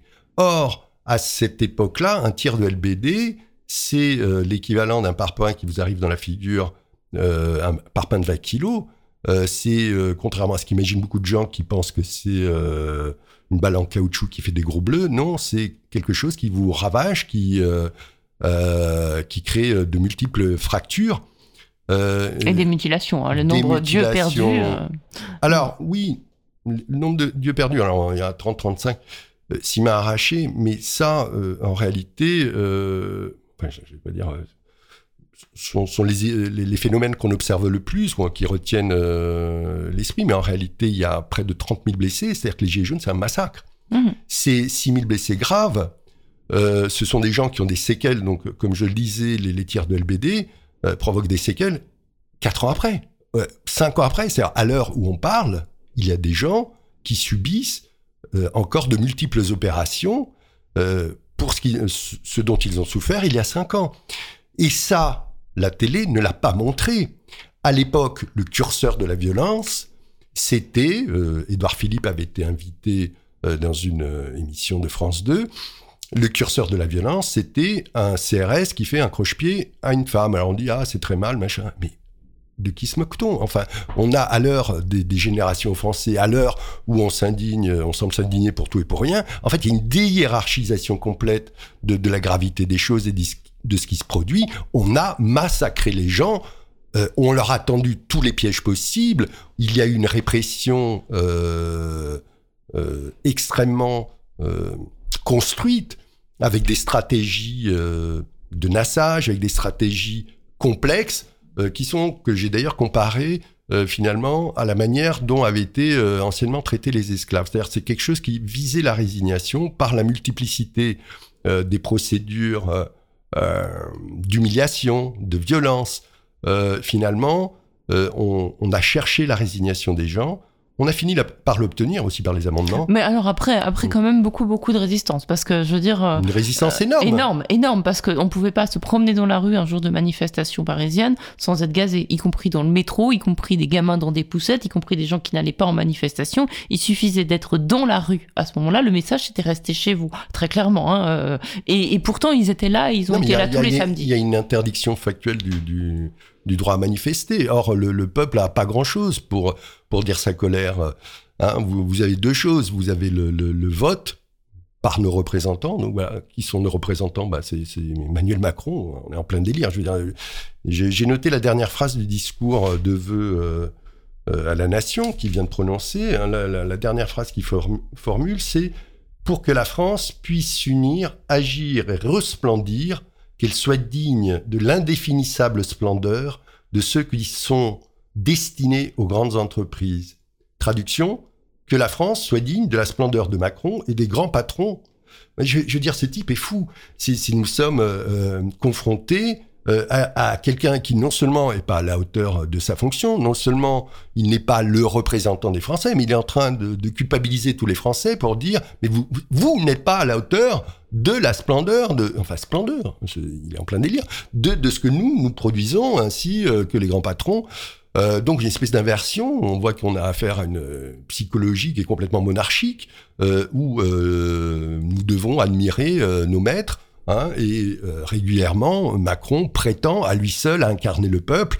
Et chaque fois qu'une contestation euh, sociale se présente face à lui, eh bien, il y a toujours la même réponse, une criminalisation, que ce soit les, gilets jaunes, des factieux, des, antisémites, que ce soit les écologistes de Sainte-Soline, des écoterroristes, que ce soit tel ou tel, ou, ou même lorsque 90% des Français s'opposent à la loi des retraites, ils ne sont jamais légitimes. La seule légitime, euh, la seule légitimité pour ce pouvoir, euh, c'est le pouvoir lui-même. Macron lui-même, qui à lui seul prétend euh, représenter le peuple, nous sommes dans un monde à l'envers. Et à partir de là, nous devons questionner nos institutions, parce que nos institutions permettent cela. Ça n'est pas normal, ça n'est pas normal que le peuple ait pour seule expression possible la rue ou le vote, alors que le moindre lobby est reçu dans les instances européennes, que les moindres lobbies sont reçus dans les ministères, à l'Assemblée nationale, que les hommes politiques eux-mêmes sont euh, souvent euh, d'anciens lobbyistes ou de futurs lobbyistes. Euh, voilà, le, le, sujet de la démocratie, ça n'est pas le lobby financier, le sujet de la démocratie, c'est le peuple, et nous sommes gouvernés pour des intérêts financiers.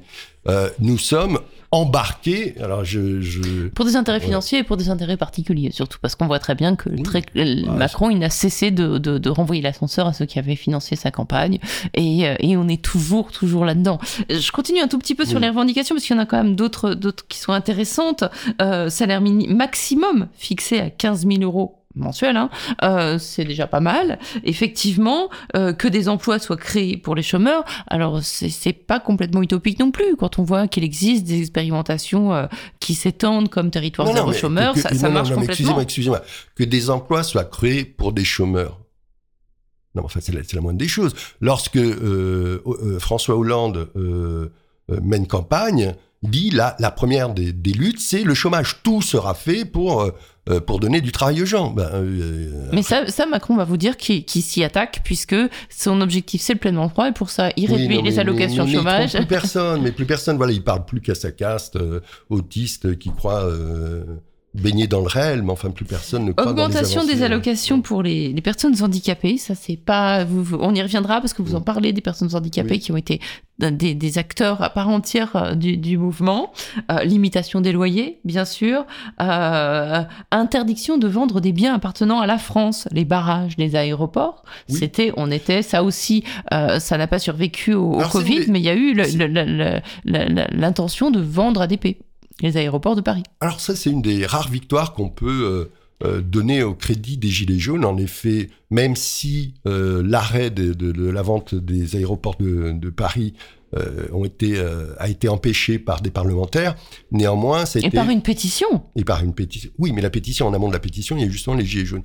Donc la pétition, alors il y a quand même quelque chose qui est extraordinaire, c'est que le, le, le comment appelle-t-on ça, le Conseil supérieur de l'audiovisuel avait euh, noté euh, qu'il y avait eu euh, il y avait une sous-information alors que pour la première fois, on appelait les gens à voter massivement autour d'une question, donc il y avait une forme de démocratie directe qui, qui s'opérait.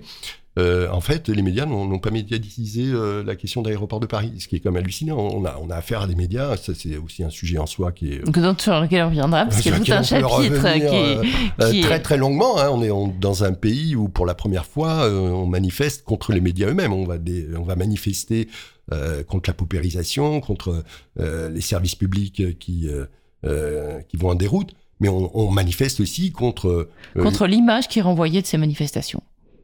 Non, non, il y a eu des manifestations des gilets jaunes qui sont adressés directement aux médias. C'est-à-dire qu'on est allé manifester en bas euh, de la maison de la radio de, de, de TF1, de, euh, BFM.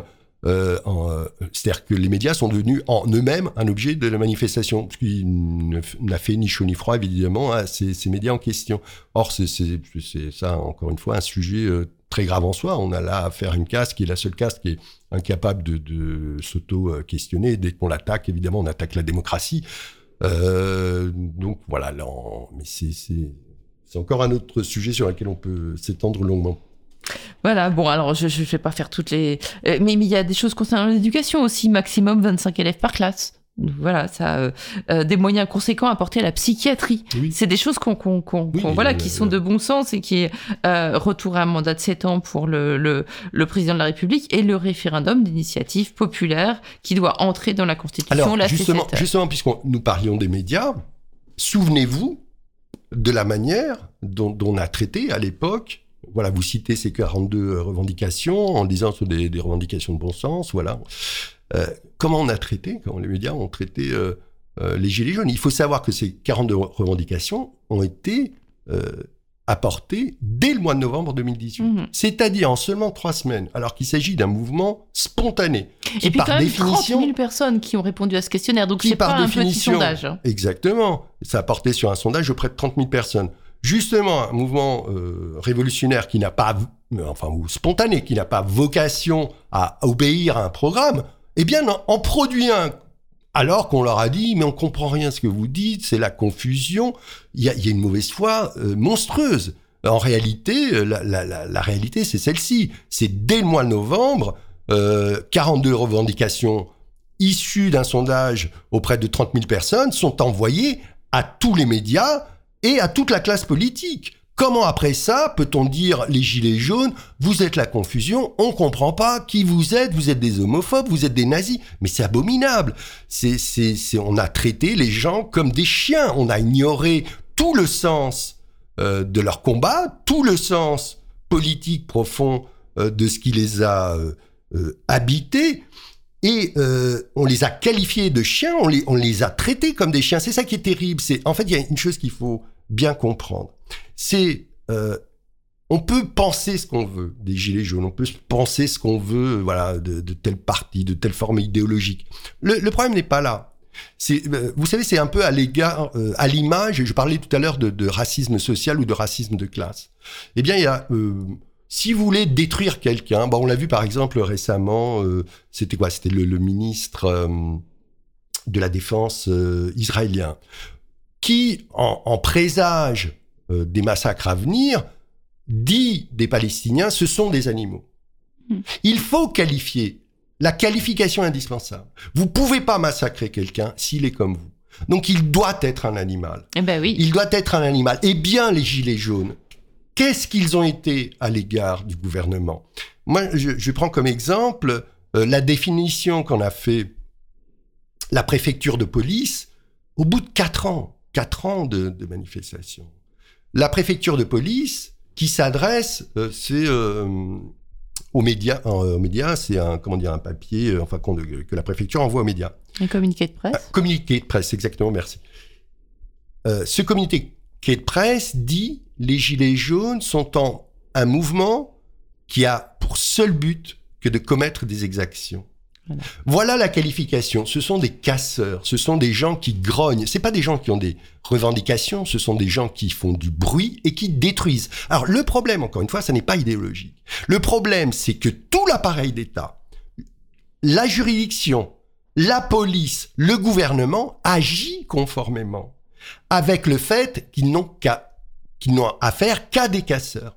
Donc, c'est pour ça que je parle de racisme de classe. C'est pour ça que je parle euh, de quelque chose euh, qui anéantit euh, le sens politique du combat des gens, qui anéantit leur voix, mais leur existence même. Ce ne sont même plus des gens, ce sont des gens qui, qui, qui aboient. Or, les, les, les, gilets jaunes ne sont pas des chiens qui aboient, ce sont des Français qui parlent et qui veulent faire savoir. Et qui réfléchissent et qui, et qui réfléchissent. Parce que il y a, y, a eu, il y a eu toute un, une construction politique au sens le plus noble du terme au fil de ce mouvement. On va y revenir, mais on va s'interrompre pour écouter quelques notes de musique et une chanson en l'occurrence de Pierre Bachet que vous avez choisie. Vous nous direz pourquoi juste après, Fabrice.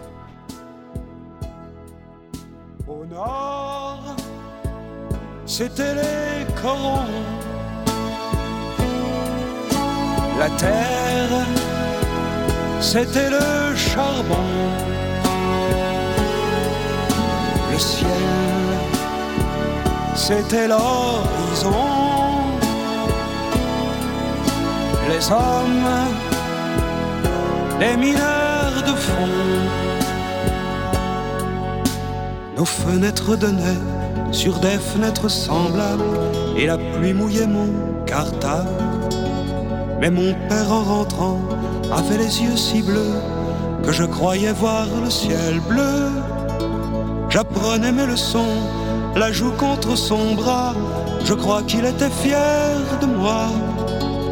Il était généreux comme ceux du pays, et je lui dois ce que je suis.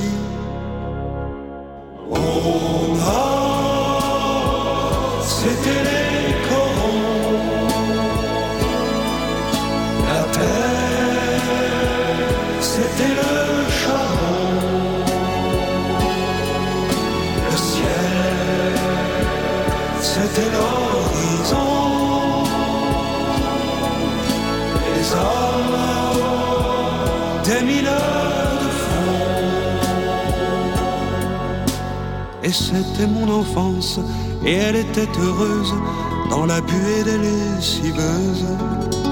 Et j'avais les terrils, à défaut de montagne, d'en haut je voyais la campagne.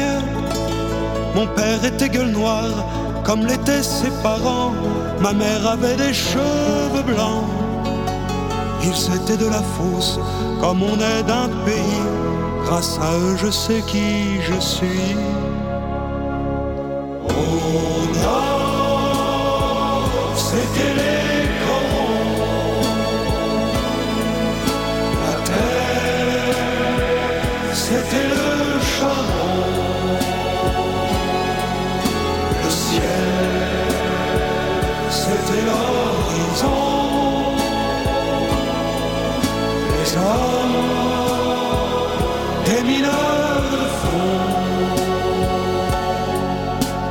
y avait à la mairie, le jour de la kermesse, une photo de Jean Jaurès. Et chaque verre de vin était un diamant rose posé sur fond de silicose. Il parlait de 36 et des coups de grisou, des accidents du fond du trou. Ils aimaient leur métier comme on aime un pays. C'est avec eux que j'ai compris.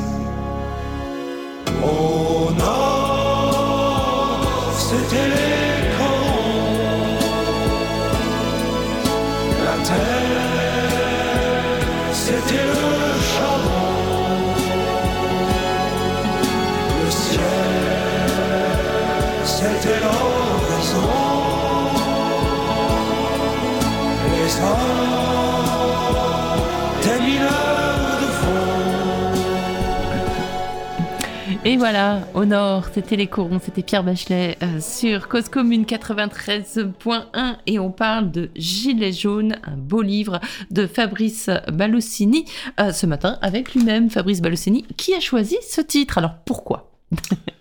Eh bien, euh, c'est une pensée pour Sève et Manu de Valenciennes. Euh, Manu- Qui sont-ils? Ils sont interviewés dans ce livre qui ils, est sont, euh, ils sont interviewés dans, dans ce livre. Ce sont des témoignages très précieux et très poignants.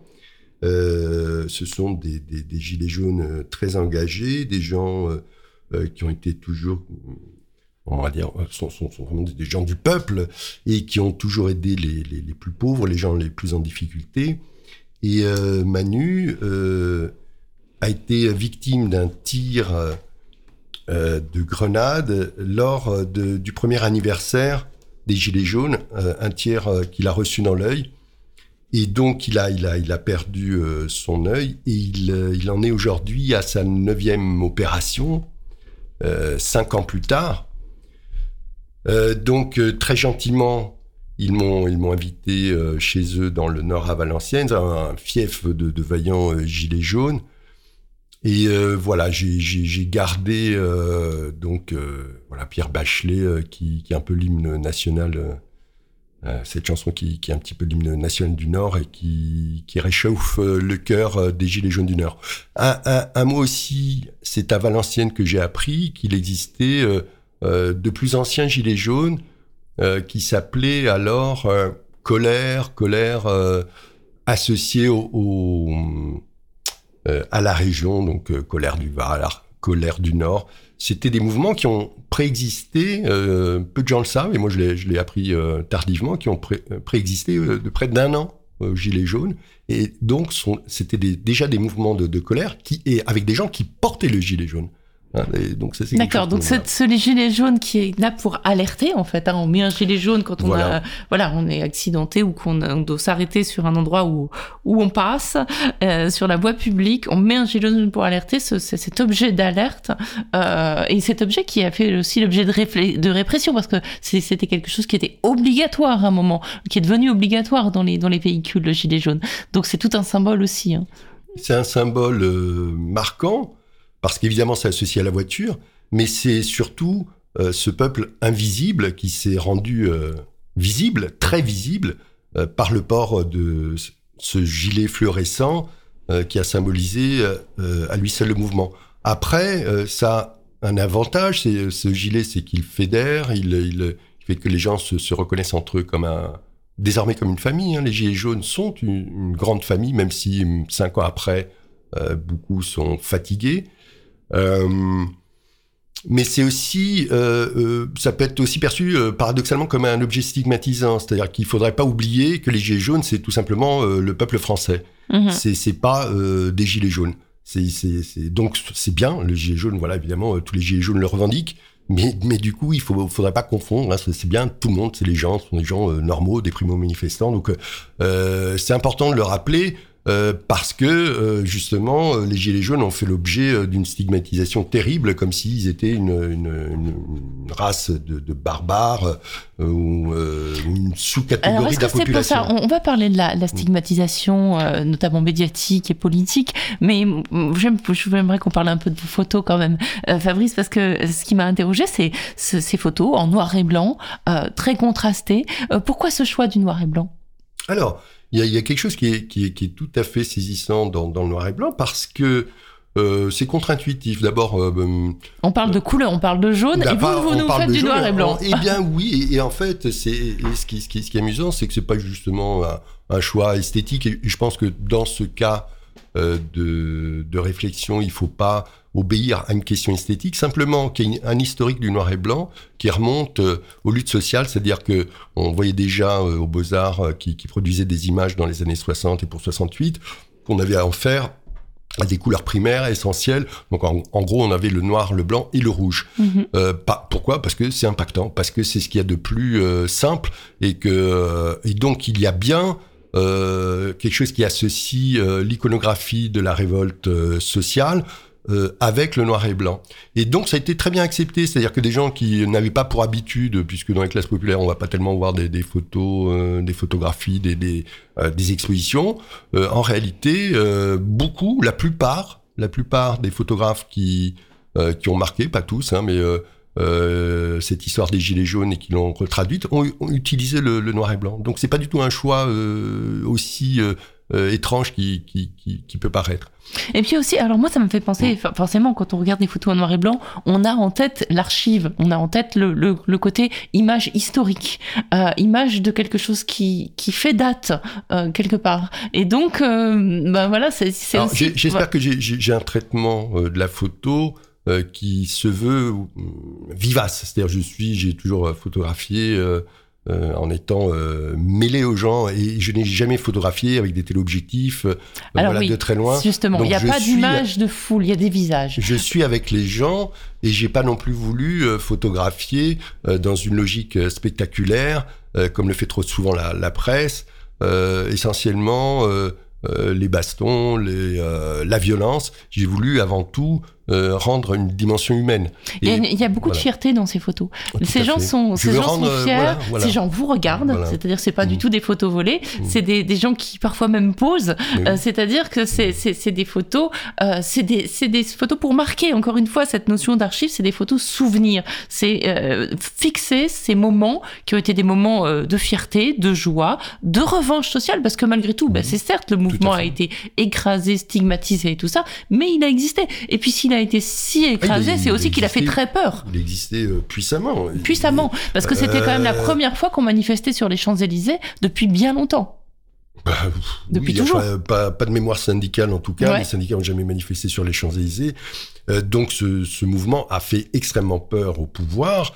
Euh, c'est une réalité historique que, que, de dire que dès l'acte 3, le pouvoir a tremblé. Tout, hum, tous les gens qui l'ont vécu au sein même des ministères le disent, Macron euh, était pas loin de prendre l'hélicoptère ou les souterrains pour, pour s'enfuir de l'Élysée.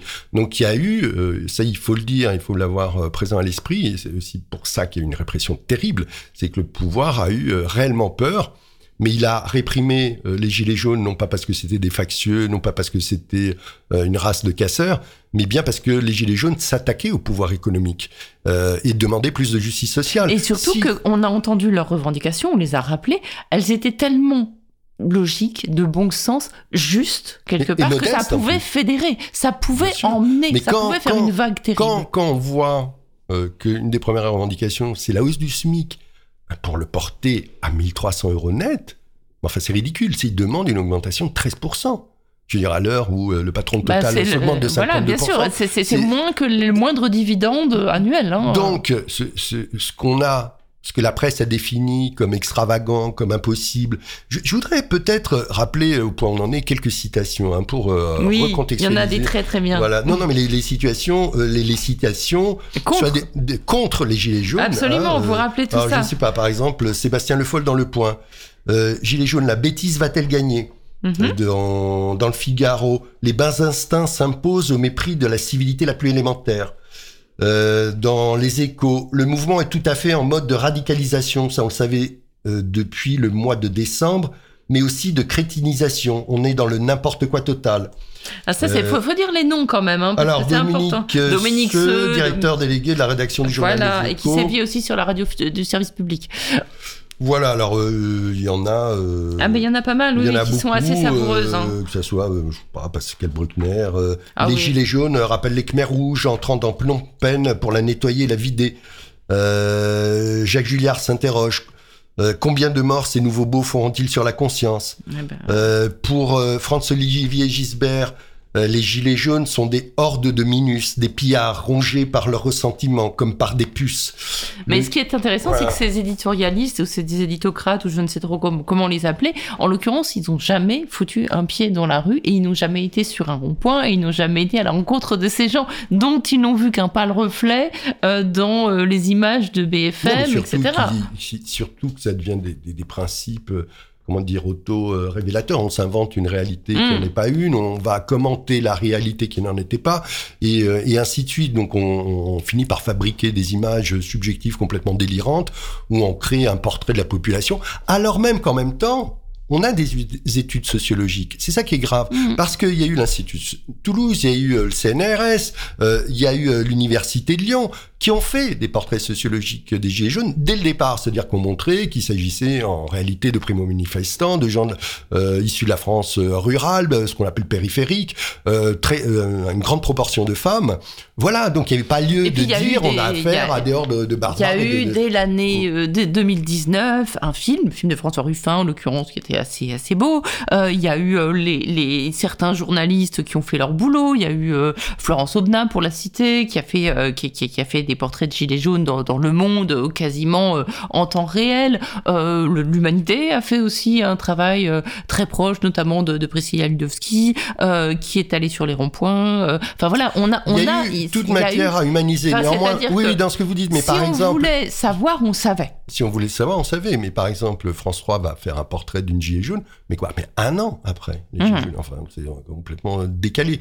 Donc oui, si on voulait savoir qu'on avait affaire à la France profonde il n'y avait aucun doute là-dessus. Or, la traduction médiatique qui en a été faite, c'est que euh, des pilleurs, des casseurs euh, avaient pris en otage euh, quelques bons papas de, de province et euh, avaient mis euh, Paris à sac.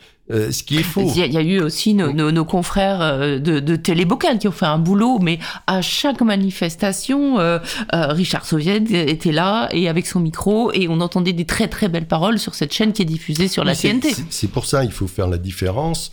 et les Gilets jaunes font bien la différence entre ce que sont les médias dominants ou qu'on appelle mainstream et tous les médias comme les vôtres qui sauvent l'honneur des médias justement en cherchant à, à, à avoir euh, une réponse qui soit pour le moins factuelle et qui réponde à la réalité.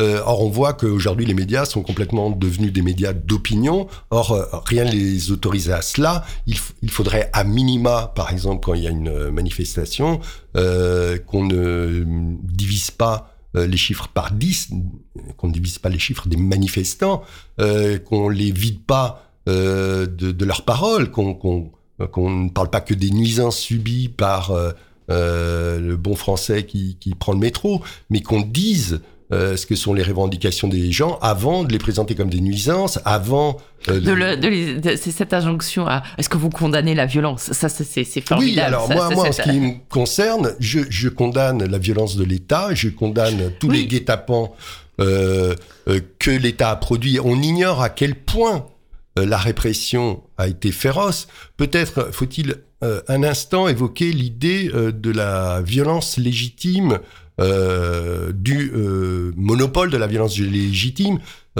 derrière lequel se réfugient les policiers en général. Parce que, évidemment, en démocratie, oui, on comprend bien que l'État doit se défendre et qu'il y a une forme de légitimité. Non, non, que l'État doit défendre le peuple. L'État doit se non, non, défendre mais laissez-moi, voilà, laissez-moi argumenter.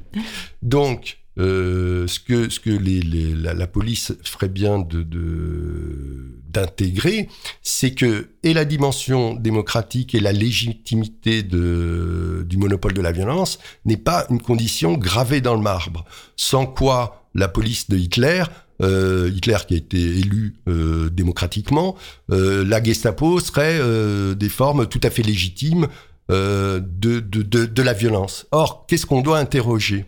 En fait, on doit interroger, euh, comme je le disais tout à l'heure, euh, qu'est-ce qui va euh, justifier cette violence? C'est-à-dire qu'on ne peut pas dissocier philosophiquement le fait qu'on exerce une violence, contre qui on l'exerce. C'est pour ça qu'il faut toujours cette qualification raciste pour justifier la violence, c'est-à-dire on définit que les gilets jaunes n'ont pour seul but que de commettre des exactions. Alors à partir de là, c'est normal qu'on reprime des casseurs, des gens qui sont venus Il y a d'ailleurs un pour détruire. Oui, oui, mais excusez-moi, je, je, voudrais finir. Mais si si les gilets jaunes ne sont pas ça, si les gilets jaunes sont non pas des casseurs, mais des gens qui veulent vivre de leur travail, alors la violence qui leur est faite n'est pas une violence légitime, n'est pas une violence euh, dans l'absolu légitime. Il faut que la, la, la, police arrête de se retrancher des, derrière ce concept comme si euh, il était biblique. Voilà, c'est il faut se référer. Il y a rien ne dépasse la vérité. Il faut euh, qu'ils aient une conscience, mais tout est fait pour qu'ils n'en aient pas. Et il faut qu'ils se réfèrent euh, à leur propre conscience ou à des notions qui ont un rapport avec la vérité. Ont-ils euh, réprimés avec une cruauté terrible euh, des factieux, des barbares, des casseurs. Non, ils ont tapé sur des vieux, sur des Français, sur des primo-manifestants, des gens qui travaillent et qui n'avaient jamais commis le moindre délit. C'est ça la réalité. Hmm. Alors, je voulais signaler que vous aviez, il y, a une très belle photo avec un slogan, euh, avec une jeune femme qui porte ce slogan euh, sur lequel il est inscrit, donc à destination des, des forces de l'ordre, comme on les appelle. Euh, L'ennemi est au-dessus de vous, pas en face de vous. Et vous rappelez à juste titre dans le livre d'ailleurs que pendant le mouvement des Gilets jaunes, les policiers ont été augmentés, de même que pendant le mouvement des retraites, leur régime de retraite a été, a été euh, préservé. Ça veut dire qu'on on, on, veut quand même avoir la police comme vraiment dernier rempart pour protéger l'État, alors que la police doit justement protéger le, bah, peuple. Le, le, peuple et, euh, et, et, et effectivement... Non mais c'est dramatique. Nous oui. vivons dans un pays qui tient par la répression policière. Hum, et qui fabrique euh. aussi la violence, parce que vous, vous parlez, vous parlez de, de, de, cette technique de lassage. Il y a bien sûr le principe que vous avez rappelé. On tire sur des gens qui travaillent, qui sont des citoyens, euh, qui ne sont pas des, des, des, délinquants par essence et par nature. Euh, mais en l'occurrence, on fabrique aussi la violence quand on nasse des gens, quand on gaze des gens, quand on les enferme, euh, comme ça s'est passé place d'Italie, comme ça s'est passé sur les Champs-Élysées. C'est aussi des techniques où on crée de la tension volontairement euh, pour pouvoir ensuite ça, charger. Pour mater, ça c'est pour mater les gens. Oui, mais mater, mater, ça veut dire qu'on a fait quelque chose. Là, en l'occurrence, ils manifestaient pacifiquement, on a créé de la tension, on pas a toujours. créé de la provocation, bon, et ensuite on a pu... Pas toujours. Euh... Il y a, moi, je dirais, il y a 8, 8 manifestations sur 10 qui étaient pacifiques. Il y a eu des manifestations extrêmement violentes des Gilets jaunes. Il ne faut pas faire d'angélisme non plus. Non, non, Simplement, mais... pour moi, la, la, la, la, violence, elle se situe... Euh, au sommet de l'État, c'est-à-dire la véritable violence, c'est il n'y a jamais eu de table ronde entre les gilets jaunes et le gouvernement. C'est-à-dire il y a des gens qui pendant des mois, au risque d'être blessés, au risque d'être mutilés, veulent, faire entendre euh, leur souffrance, mais il y a personne en face. Sinon la répression, c'est ça la violence. Nous sommes face à une violence extraordinaire. Quand je parle de racisme d'État, quand je parle de racisme social, de racisme de classe, il est à entendre dans, dans, dans la plénitude de son sens. Euh, nous vivons une période tragique. Euh, nous vivons une période qui met à mal euh, ce qu'est euh, le sens même du tissu social, ce que sont les droits de l'homme, ce qui fait que la France est un pays qui se tient par la main. Nous vivons aujourd'hui une tragédie où une oligarchie sans âme, où un pouvoir euh, à la fois corrompu, abusif, puisqu'il capte l'esprit même de la démocratie, réprime de manière extraordinaire la population. Il faut prendre conscience de ça, nous ne pouvons plus nous taire, nous ne pouvons plus euh, rester passivement dans nos canapés à attendre que tout se dégrade. Voilà, nous sommes en début euh, euh, d'année et je souhaitais mes meilleurs voeux aux auditeurs de, de Cause Commune, mais au fond de moi, je ressens une amertume, une peur, une crainte, et je crois euh, qu'énormément de gens la ressentent aussi, que nous vivons dans une période qui se dégrade, que nous vivons euh, euh, un moment tragique de l'histoire. Et si nous ne sommes pas capables de nous ressaisir, alors certainement nous allons vers le pire. Vers quoi? Je ne suis pas Madame Irma, mais il est temps de se ressaisir, être dans l'analyse critique, faire très attention à ne pas euh, s'abandonner ni à la haine, euh, ni à des schématiques euh, pulsionnelles. Je, je, crois que nous sommes rentrés dans une phase de la pulsion par opposition à la raison, que nous sommes dans quelque chose de dangereux, c'est-à-dire où chacun va vouloir à un moment donné exprimer non plus une colère légitime, mais une haine dévastatrice. Euh, prenons garde, on voit euh, qu'il y a pour la première fois des grands tabous qui sautent, on voit euh, que cette droite prétendument issue de la gauche se fond désormais avec l'extrême droite, ce sont des choses terribles. Aussi symboliquement, j'ai été affecté par le fait que Marine Le Pen manifeste avec les juifs, c'est-à-dire que les, les, anciens bourreaux qui euh, aujourd'hui sont lavés plus blancs que blancs, euh, manifestent avec euh, ce qui était autrefois leur victime. Il y a quelque chose du point de vue de la symbolique qui est apocalyptique. Nous vivons réellement des choses très inquiétantes. Euh, bon, euh, le, on voit en ce moment qu'on peut être à la fois juif et d'extrême droite. C'est même bien sûr, bien sûr, ils sont largement représentés en Israël, même s'il y a une gauche en Israël. mais, en l'occurrence, euh, pour parler d'antisémitisme, l'antisémitisme a été aussi quelque chose qui est présent en France et qu'il ne faut absolument pas nier. L'antisémitisme n'a jamais disparu en France et il est toujours présent. Mais contrairement à ce qu'on a instrumentalisé, les gilets jaunes ne se sont pas caractérisés par leur antisémitisme comme on a voulu le croire Alors, et le laisser croire. Tout à fait, ça c'est un point très important parce que c'est certainement le, le, procès le plus répugnant qu'on ait pu faire aux, Gilets jaunes. Ça a été euh, dès euh, le discours euh, à la nation d'Emmanuel Macron en fin 2018. il a fustigé ces porte-paroles d'une foule haineuse qui, s'en prendrait aux homosexuels, aux juifs, aux élus. Donc d'emblée, on a voulu en faire euh, euh, un mouvement euh, de nature antisémite.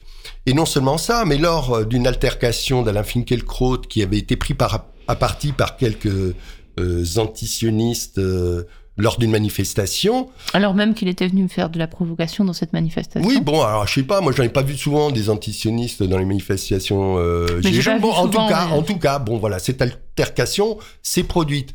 Mais à partir de ça, euh, Alain Finkielkraut a parlé d'ambiance de pogrom et euh, Castaner euh, a fait valoir qu'il y avait euh, selon lui, une augmentation de 74% des actes antisémites et qu'il fallait mettre notamment au crédit euh, des Gilets jaunes. Sans aucune preuve, hein, bien sûr. Mais alors, non seulement il n'y avait aucune preuve, mais c'est-à-dire qu'il n'y avait aucun rapport, il n'y a jamais eu aucun rapport entre les revendications des Gilets jaunes et euh, l'antisémitisme, tant et si bien que même les, questions raciales, comme vous le disiez précédemment, euh, n'ont jamais été au cœur euh, des revendications Gilets jaunes.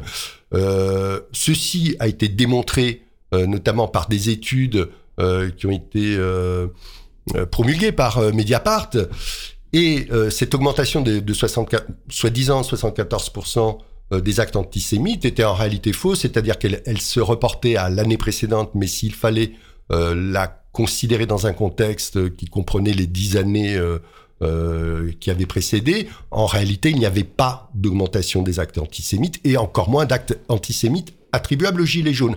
Néanmoins, à partir de là, une campagne, et à partir de cette altercation avec euh, Alain Finkielkraut, tous les médias dominants ont sommé les Gilets jaunes, leurs représentants, leurs porte-parole, de se justifier euh, sur cet antisémitisme qu'ils étaient censés porter.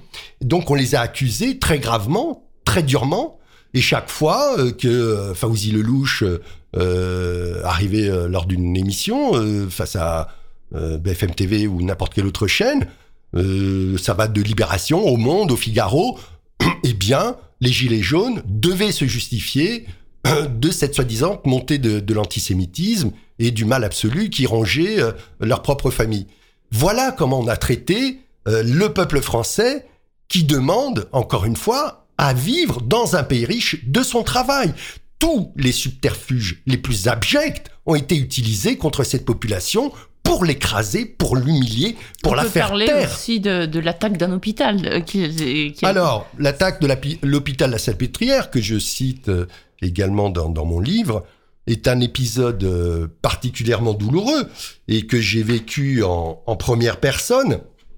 Et j'étais malheureusement, alors là pour le coup j'étais euh, en face et je l'ai vécu, euh, c'est-à-dire que c'était lors du 1er mai 2019, donc la fête des, des travailleurs, auquel étaient unis de très nombreux gilets jaunes, l'immense manifestation qui avait été euh, attaquée d'emblée d'ailleurs par, euh, la police, a été bloquée, a été totalement bloquée face à l'hôpital La Salpêtrière.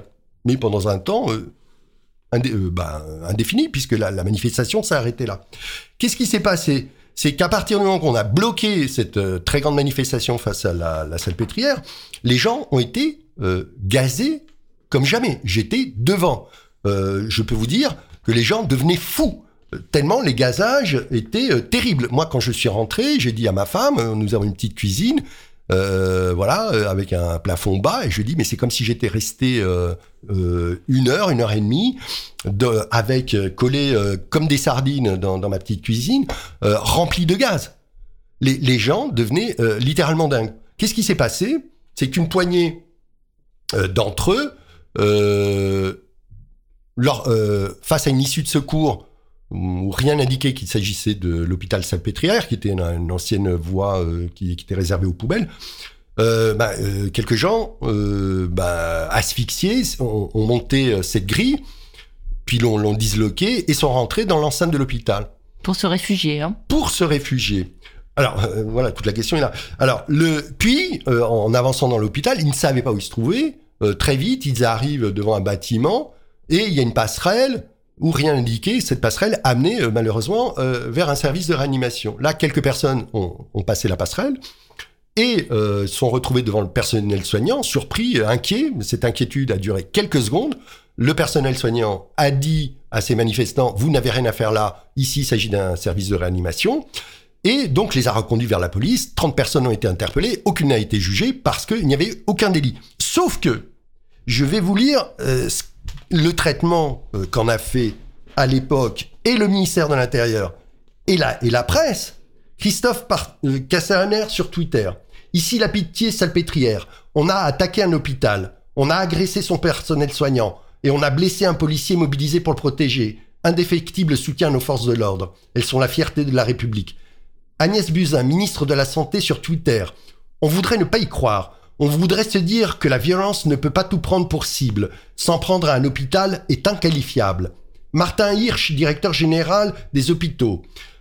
Plein soutien aux équipes de l'hôpital Salpêtrière qui ont fait face à une bande de manifestants casseurs dans une tentative d'intrusion violente dans les services de réanimation chirurgicale et qui ont pêché et qui ont empêché la mise en danger des patients. Merci à la police, plainte sera déposée. La directrice de l'hôpital Marianne Rudier parle des gilets jaunes et de personnes au visage dissimulé, ayant eu des gestes violents et menaçants à l'égard du personnel soignant choqué.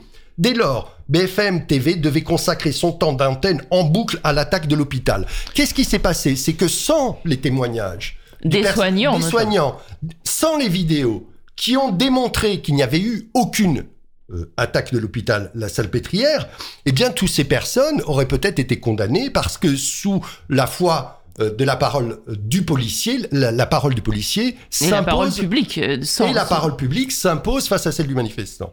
Donc nous sommes là face à des, stratégies de répression extrêmement graves qui rappellent les, les, pires manipulations politiques possibles, celles où on veut criminaliser et incriminer, en l'occurrence, tous les travailleurs du 1er mai associés aux Gilets jaunes pour en faire une bande de criminels euh, abjects qui s'en prendraient euh, aux hôpitaux. Euh, voilà ce qu'a produit ce, ce, gouvernement qui, je le rappelle, affiché à traiter de terroristes les porte-paroles, mais c'est ce gouvernement qui sans cesse s'est comporté en terroriste à l'égard de la population française, à l'égard des plus fragiles et des plus pauvres. Voilà la réalité dans laquelle nous vivons. Très bien, on va écouter un tout petit peu de musique, on va écouter HK, bien sûr, et puis après on parlera justement, parce que le, mouvement des Gilets jaunes ne s'est pas arrêté tout de suite, et on parlera justement des solidarités qui se sont créées avec bah, les soignants, avec d'autres catégories, parce que les Gilets jaunes ont un moment cessé où leurs manifestations se sont un petit peu étiolées en tant que telles, mais ils ont rejoint aussi d'autres manifestations contre les violences policières, avec les travailleurs, etc. Voilà, les pompiers notamment. Jusque dans ta campagne profonde, notre réalité est la même. Et partout la révolte gronde. Dans ce monde, on n'avait pas notre place. On n'avait pas la gueule de l'emploi. On n'est pas né dans un palace. On n'avait pas la CBA papa. SDF, chômeurs ouvriers, paysans immigrés sans papier. Ils ont voulu nous diviser. Faut dire qu'ils y sont arrivés. Tant que c'était chacun pour sa gueule, leur système pouvait prospérer. Mais fallait bien qu'un jour on se réveille et que les têtes se remettent à tomber. On lâche rien, on lâche rien, on lâche rien,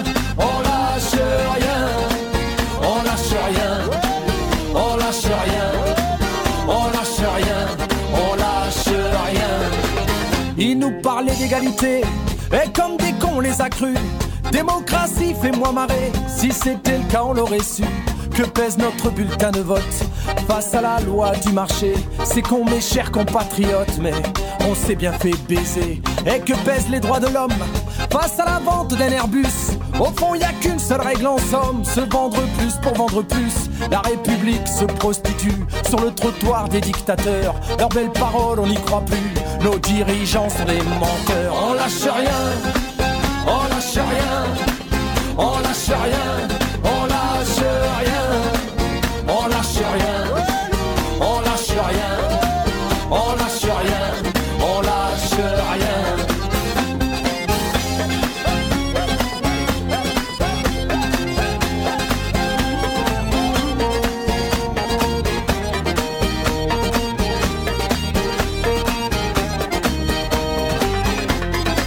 C'est tellement con, tellement banal de parler de paix, de fraternité. Quand des SDF crèvent sur la dalle et qu'on mène la chasse aux sans-papiers, qu'on jette des miettes aux prolétaires, juste histoire de les calmer. Qui s'en prennent pas aux patrons millionnaires, trop précieux pour notre société. C'est fou comme ils sont protégés, tous nos riches et nos puissants. Y a pas à dire, ça peut aider d'être l'ami du président. Chers camarades, chers électeurs, chers citoyens, consommateurs, le réveil a sonné, il est l'heure de remettre à zéro les compteurs. Tant qu'il y a de la lutte, il y a de l'espoir. Tant qu'il y a de la vie, il y a du combat. Tant qu'on se bat, c'est qu'on est debout.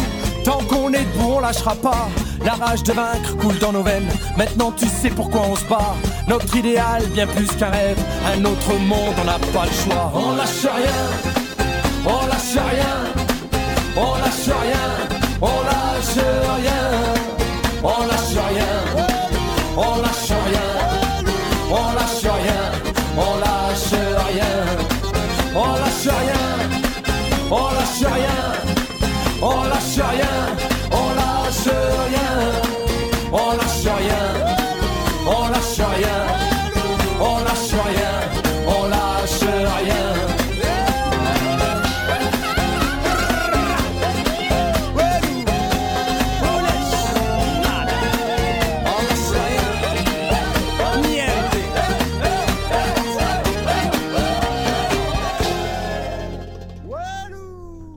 Walou, absolument, on lâche rien, c'était HK et les euh, sur Cause Commune 93 points dans Liberté sur parole. Euh, on parle de, on lâche rien bien sûr puisque c'est ce qu'on fait les, gilets jaunes, ils n'ont rien lâché. Gilets jaunes, c'est le titre de votre beau livre Fabrice Malossini. Je dis beau livre parce qu'il est très très euh, richement illustré de, vos photos, de vos portraits qui rendent compte des visages, des figures du mouvement, des slogans, c'est vraiment il n'y a pas, je le disais tout à l'heure, de portrait de foule. C'est pas c'est pas une masse pour vous les gilets jaunes. C'est des gens, des gens que vous avez rencontrés. On sent que vous avez parlé aux gens en faisant la photo. C'est-à-dire à chaque photo est une rencontre. Voilà. Et, donc il y a des rencontres donc photographiques bien sûr, et puis euh, il y a aussi des, entretiens.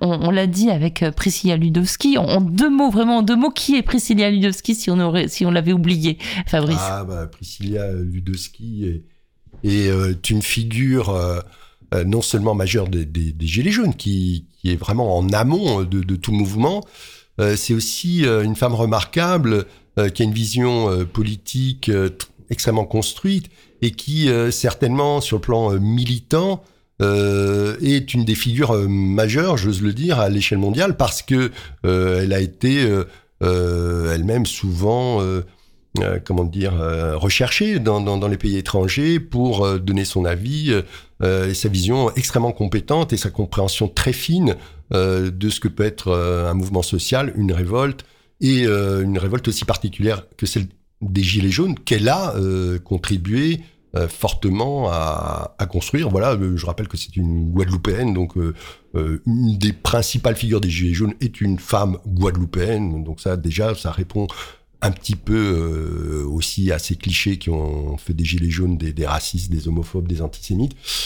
Euh, voilà, en amont, euh, il y a cette Moi, si j'avais un mot pour la pour la définir, Priscilla, ce serait transversalité, parce qu'elle, elle est vraiment, elle, c'est vraiment un de ses combats, c'est le fait de, de voilà, de, de, Mais elle, elle, veut, elle cherche à, à, créer des ponts entre mm. les luttes. C'est, chacun doit bien avoir à l'esprit euh, que euh, une petite partie de la, population arrive à assujettir euh, les masses, et ça depuis des millénaires, malheureusement, parce que ces masses sont désunies. Donc, effectivement, Priscilla Ludowski crée des ponts dans les différentes formes de contestation. Alors chez elle, il y a une sensibilité marquée pour l'écologie, pour la lutte féministe. pour l'égalité des territoires, y compris ultramarins. Tout à fait. Euh, euh, c'est d'ailleurs euh, la, première chose pour laquelle, une des rares fois où il y a eu une rencontre entre les gouvernants et les Gilets jaunes, été justement à l'occasion entre Priscilla Ludowski et, et Fauzi Lelouch pour des questions qui concernaient les territoires. Donc c'est quelqu'un de très impliqué, notamment dans la lutte contre l'empoisonnement qu'a euh, qui a constitué la chlordécone, l'emploi massif. Constitué la, la, chlordécone, et donc elle a suivi euh, tout ce dossier à travers euh, les années jusqu'à son récent classement, qui est, qui évidemment comme si de rien n'était, qu'elle dénonce. Donc c'est quelqu'un effectivement qui fait des, des ponts entre entre les, luttes aussi. les luttes et, et, entre la métropole et les, les DOM, les, les territoires d'outre-mer. Il y a également un entretien avec Jérôme Rodriguez qui, évidemment, outre être euh, une des figures du mouvement euh, contestataire, est aussi une des figures, et il le porte sur sa figure, hélas, de la répression. Jérôme Rodriguez est une figure euh, particulière parce que, pour moi, c'est quelqu'un qu'on ne peut pas dissocier de l'univers affectif. voici quelqu'un de profondément investi qui est certainement devenu la, la figure la plus emblématique des Gilets jaunes. Euh, notamment à partir du moment où euh, son œil a été crevé. Euh, il faut rappeler peut-être quelque chose de, déterminant. C'est Jérôme Rodriguez sur son lit d'hôpital a appelé les gens au calme. Et il s'est posé la question hein, par la suite. À ce moment-là, il y avait une colère immense. Et que se serait-il produit si, au lieu d'appeler les gens au calme, il les avait appelés à renforcer l'insurrection et à s'attaquer euh, à ce pouvoir. Euh, ce qu'il y a, c'est que rétrospectivement, alors que Rodriguez avait appelé au calme, eh bien, il n'a obtenu comme réponse que l'accentuation de l'usage du LBD. Et le déni, et le déni parce que il a eu beaucoup de mal et c'est grâce à une ONG d'investigation qu'on a pu un petit peu déterminer la nature des tirs et, et bien montrer qu'il avait été visé intentionnellement, etc. c'est comme d'habitude, sinon, comme dans, tous les cas de, de, de répression en manifestation, bah, les tirs étaient anonymisés par, par la masse des policiers et il n'y avait pas de responsabilité. Là, grâce à des investigations euh, d'une ONG journalistique euh, qui, qui, fait, qui fait de la reconstitution 3D, on a pu commencer à avoir l'ombre d'un début de procès. Mais euh, voilà, c'est... Non, mais cinq ans plus tard, on peut dire que aucun des 32 éborgnés n'avait de casier judiciaire. Aucun, aucune des personnes, des six personnes qui ont eu des mains arrachées, n'avait de casier judiciaire. Aucun policier n'a fait un seul jour de prison. Hmm. Nous sommes cinq ans après. La plupart des procédures ont été Je dire quelque chose. Excusez-moi. Je sais pas parce qu'on a un casier judiciaire qu'on doit avoir une main arrachée ou qu'on doit prendre une balle dans la tête. De toute hein. manière. De toute manière, évidemment, euh, si tenté. Mais là, on a affaire à des gens euh, comme David lors euh, de l'acte 18 qui se promenait. Il dit, je me promenais. Enfin, pas il se promenait puisqu'il était quand même. Euh, mmh. je marchais, j'étais fatigué. Bam Et il reçoit un tir de LBD dans l'œil. C'est ça le genre de circonstance. C'est-à-dire que l'usage le, de LBD a été fait comme un usage pour terroriser les gens, mmh. pour les dissuader d'aller en manifestation. Donc quand on, on repense à nouveau, mais qu'est-ce que vous avez, vous, le peuple, censé être l'objet de la démocratie, comme outil pour vous faire entendre, eh bien, que ce vote avec qui vous êtes représenté et la rue, c'est tout, il n'y a rien d'autre qui fait que vous pouvez, vous, euh, petits citoyens, vous faire entendre, eh bien, euh, vous rendez compte, en fait, que votre marge d'expression, elle est quasiment réduite à néant, parce que votre représentant n'en est pas un, bah non. et parce que euh, lorsque vous vous rendez dans la rue, on vous dénigre, on vous mutile, vous risquez de perdre un œil, un membre, parce que vous voulez vous faire entendre. Bon, voilà, donc moi j'ai parlé de processus de fascisation, j'ai dit qu'au fond, la démocratie telle que se présente aujourd'hui euh, n'est pas si loin d'une dictature. Alors ça peut paraître outrancier, ça peut paraître excessif, mais j'incite l'auditeur à y réfléchir à deux fois. Voilà, c'est ce que je veux dire. Et le, puisque euh, vous parliez de, Jérôme, euh, je, pense que il, y a quelque part en, lui euh, quelque chose de l'ordre du, personnage de roman. Il est tellement investi, il est, c'est un personnage emblématique, un homme de cœur. Voilà, dans, le témoignage qui est le sien, on, ressent tout ça, on ressent son engagement, sa profonde sincérité. C'est quelqu'un qui cherche une forme de vérité, qui cherche voilà, et, qui, est, un des, de ceux qui ont aidé à construire le mouvement, à l'approfondir, à approfondir une réflexion politique sur la notion de démocratie, de représentativité, de légitimité, etc. C'est des questions que peut-être ces gens ne se posaient pas avant et qu'ils se sont posées collectivement. Euh, juste un, deux mots encore sur, sur euh, Fauzi Lelouch, euh, dont vous faites le portrait. Alors, qui est-il? Oui, Fauzi Lelouch, qui est euh, notamment euh, un ami et une personne que j'estime beaucoup et à qui je, dédie notamment ce livre.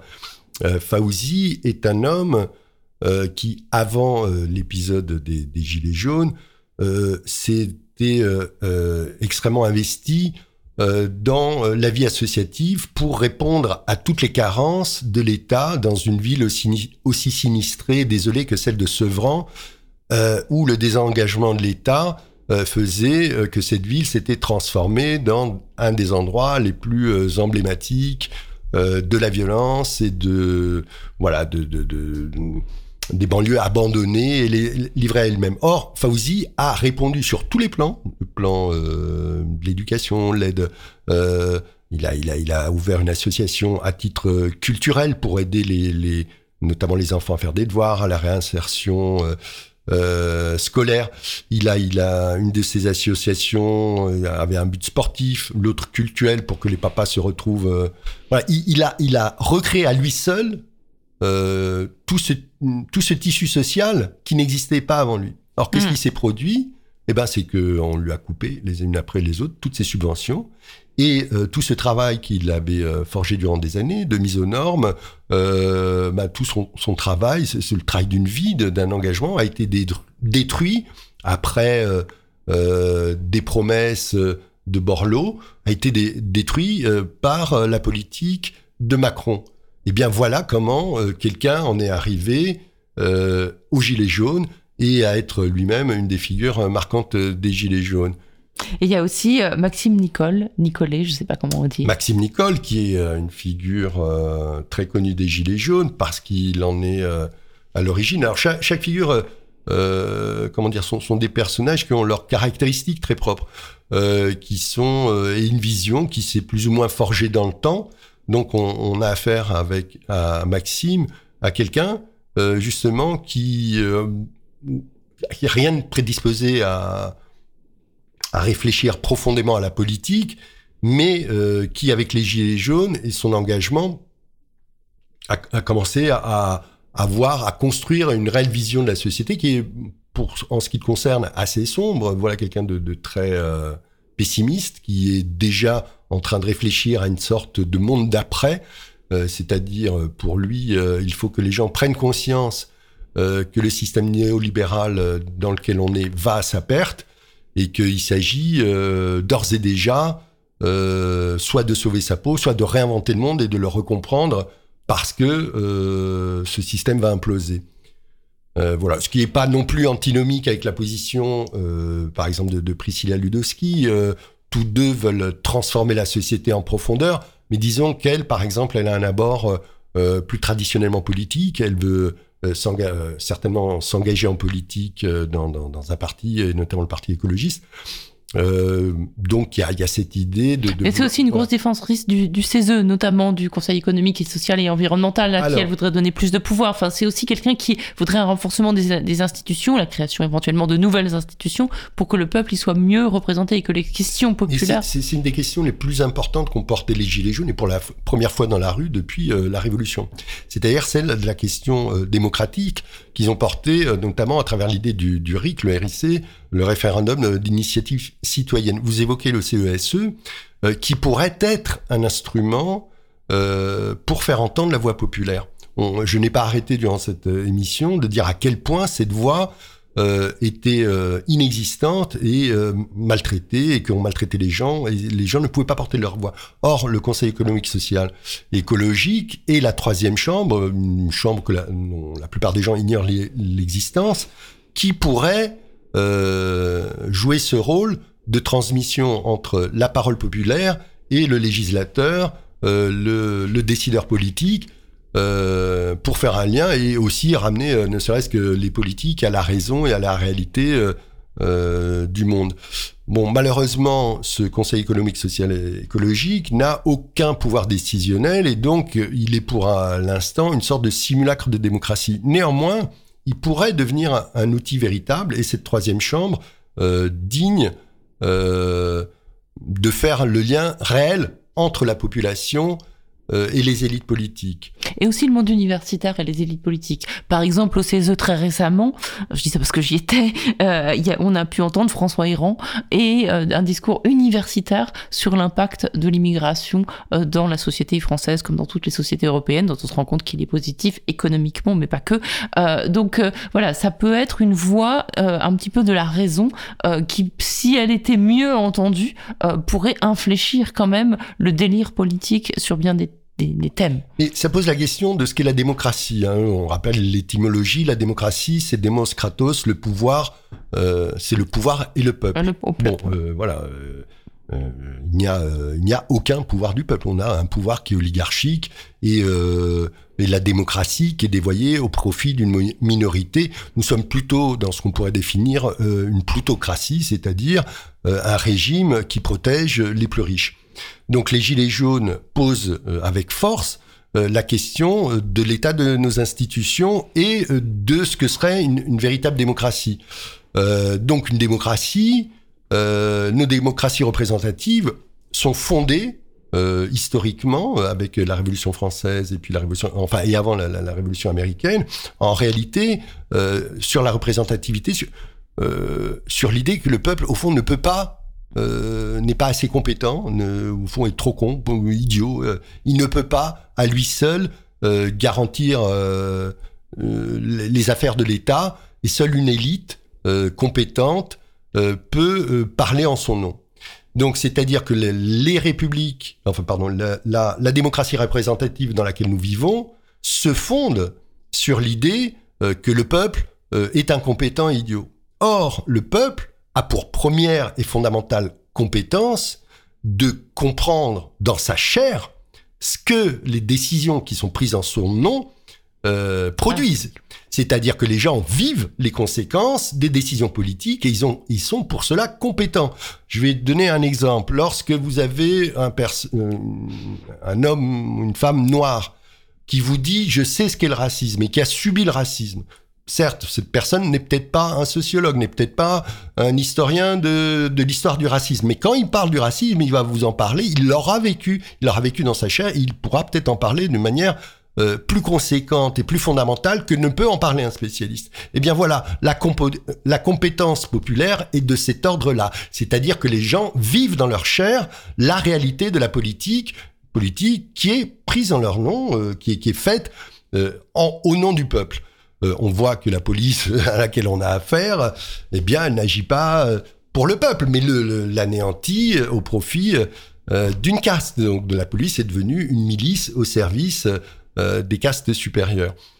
Euh, donc le, Et alors on a beaucoup, euh, ce sera peut-être la, fin parce qu'il faut qu'on termine. Euh, on a beaucoup dit aussi, voilà, ce, ce, mouvement c'est structuré de manière assez horizontale. Il n'y a pas vraiment de leader. Vous dites des, figures du mouvement parce que c'est effectivement ça, mais il n'y a jamais eu de chef chez les Gilets jaunes et c'est bien quelque chose qu'ils revendiquaient.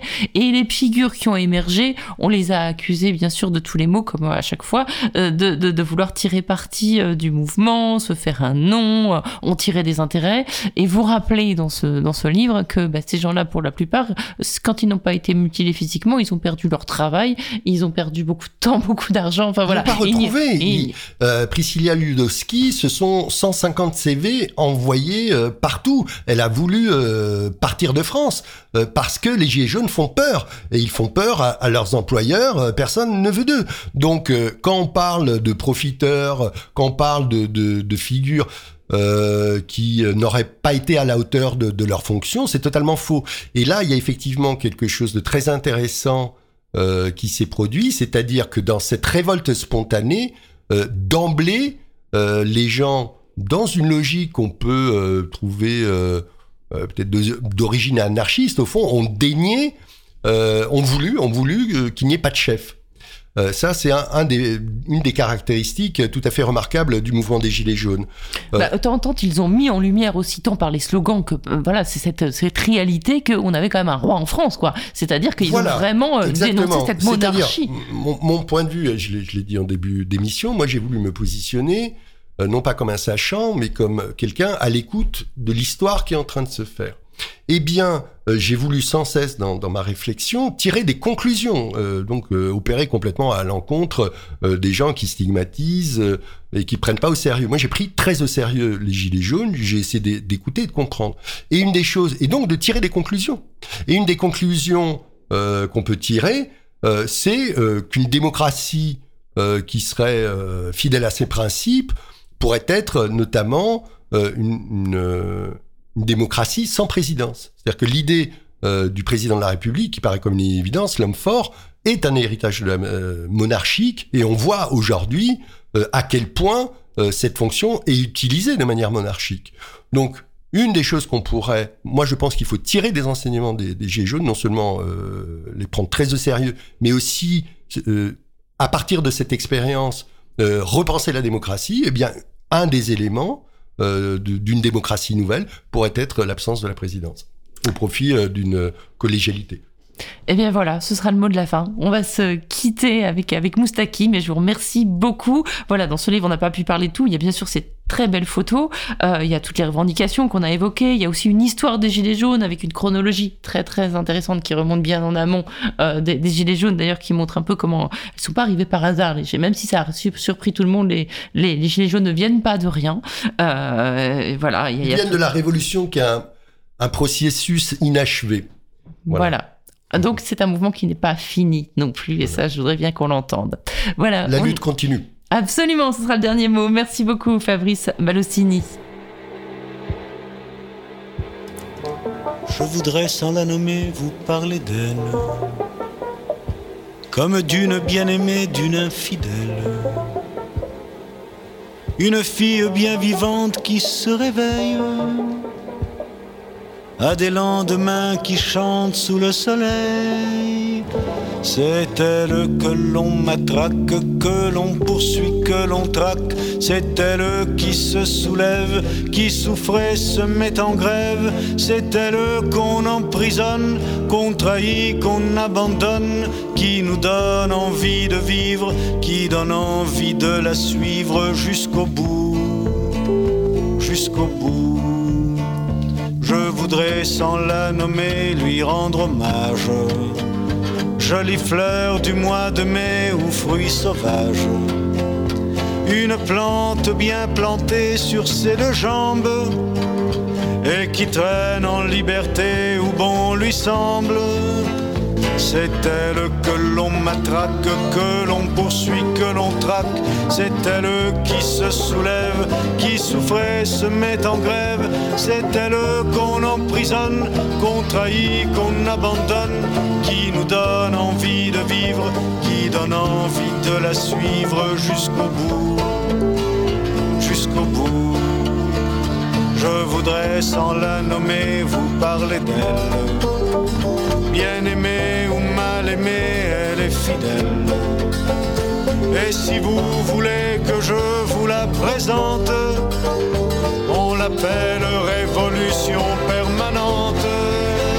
C'est elle que l'on matraque, que l'on C'est elle qui se soulève, qui souffrait, se met en grève.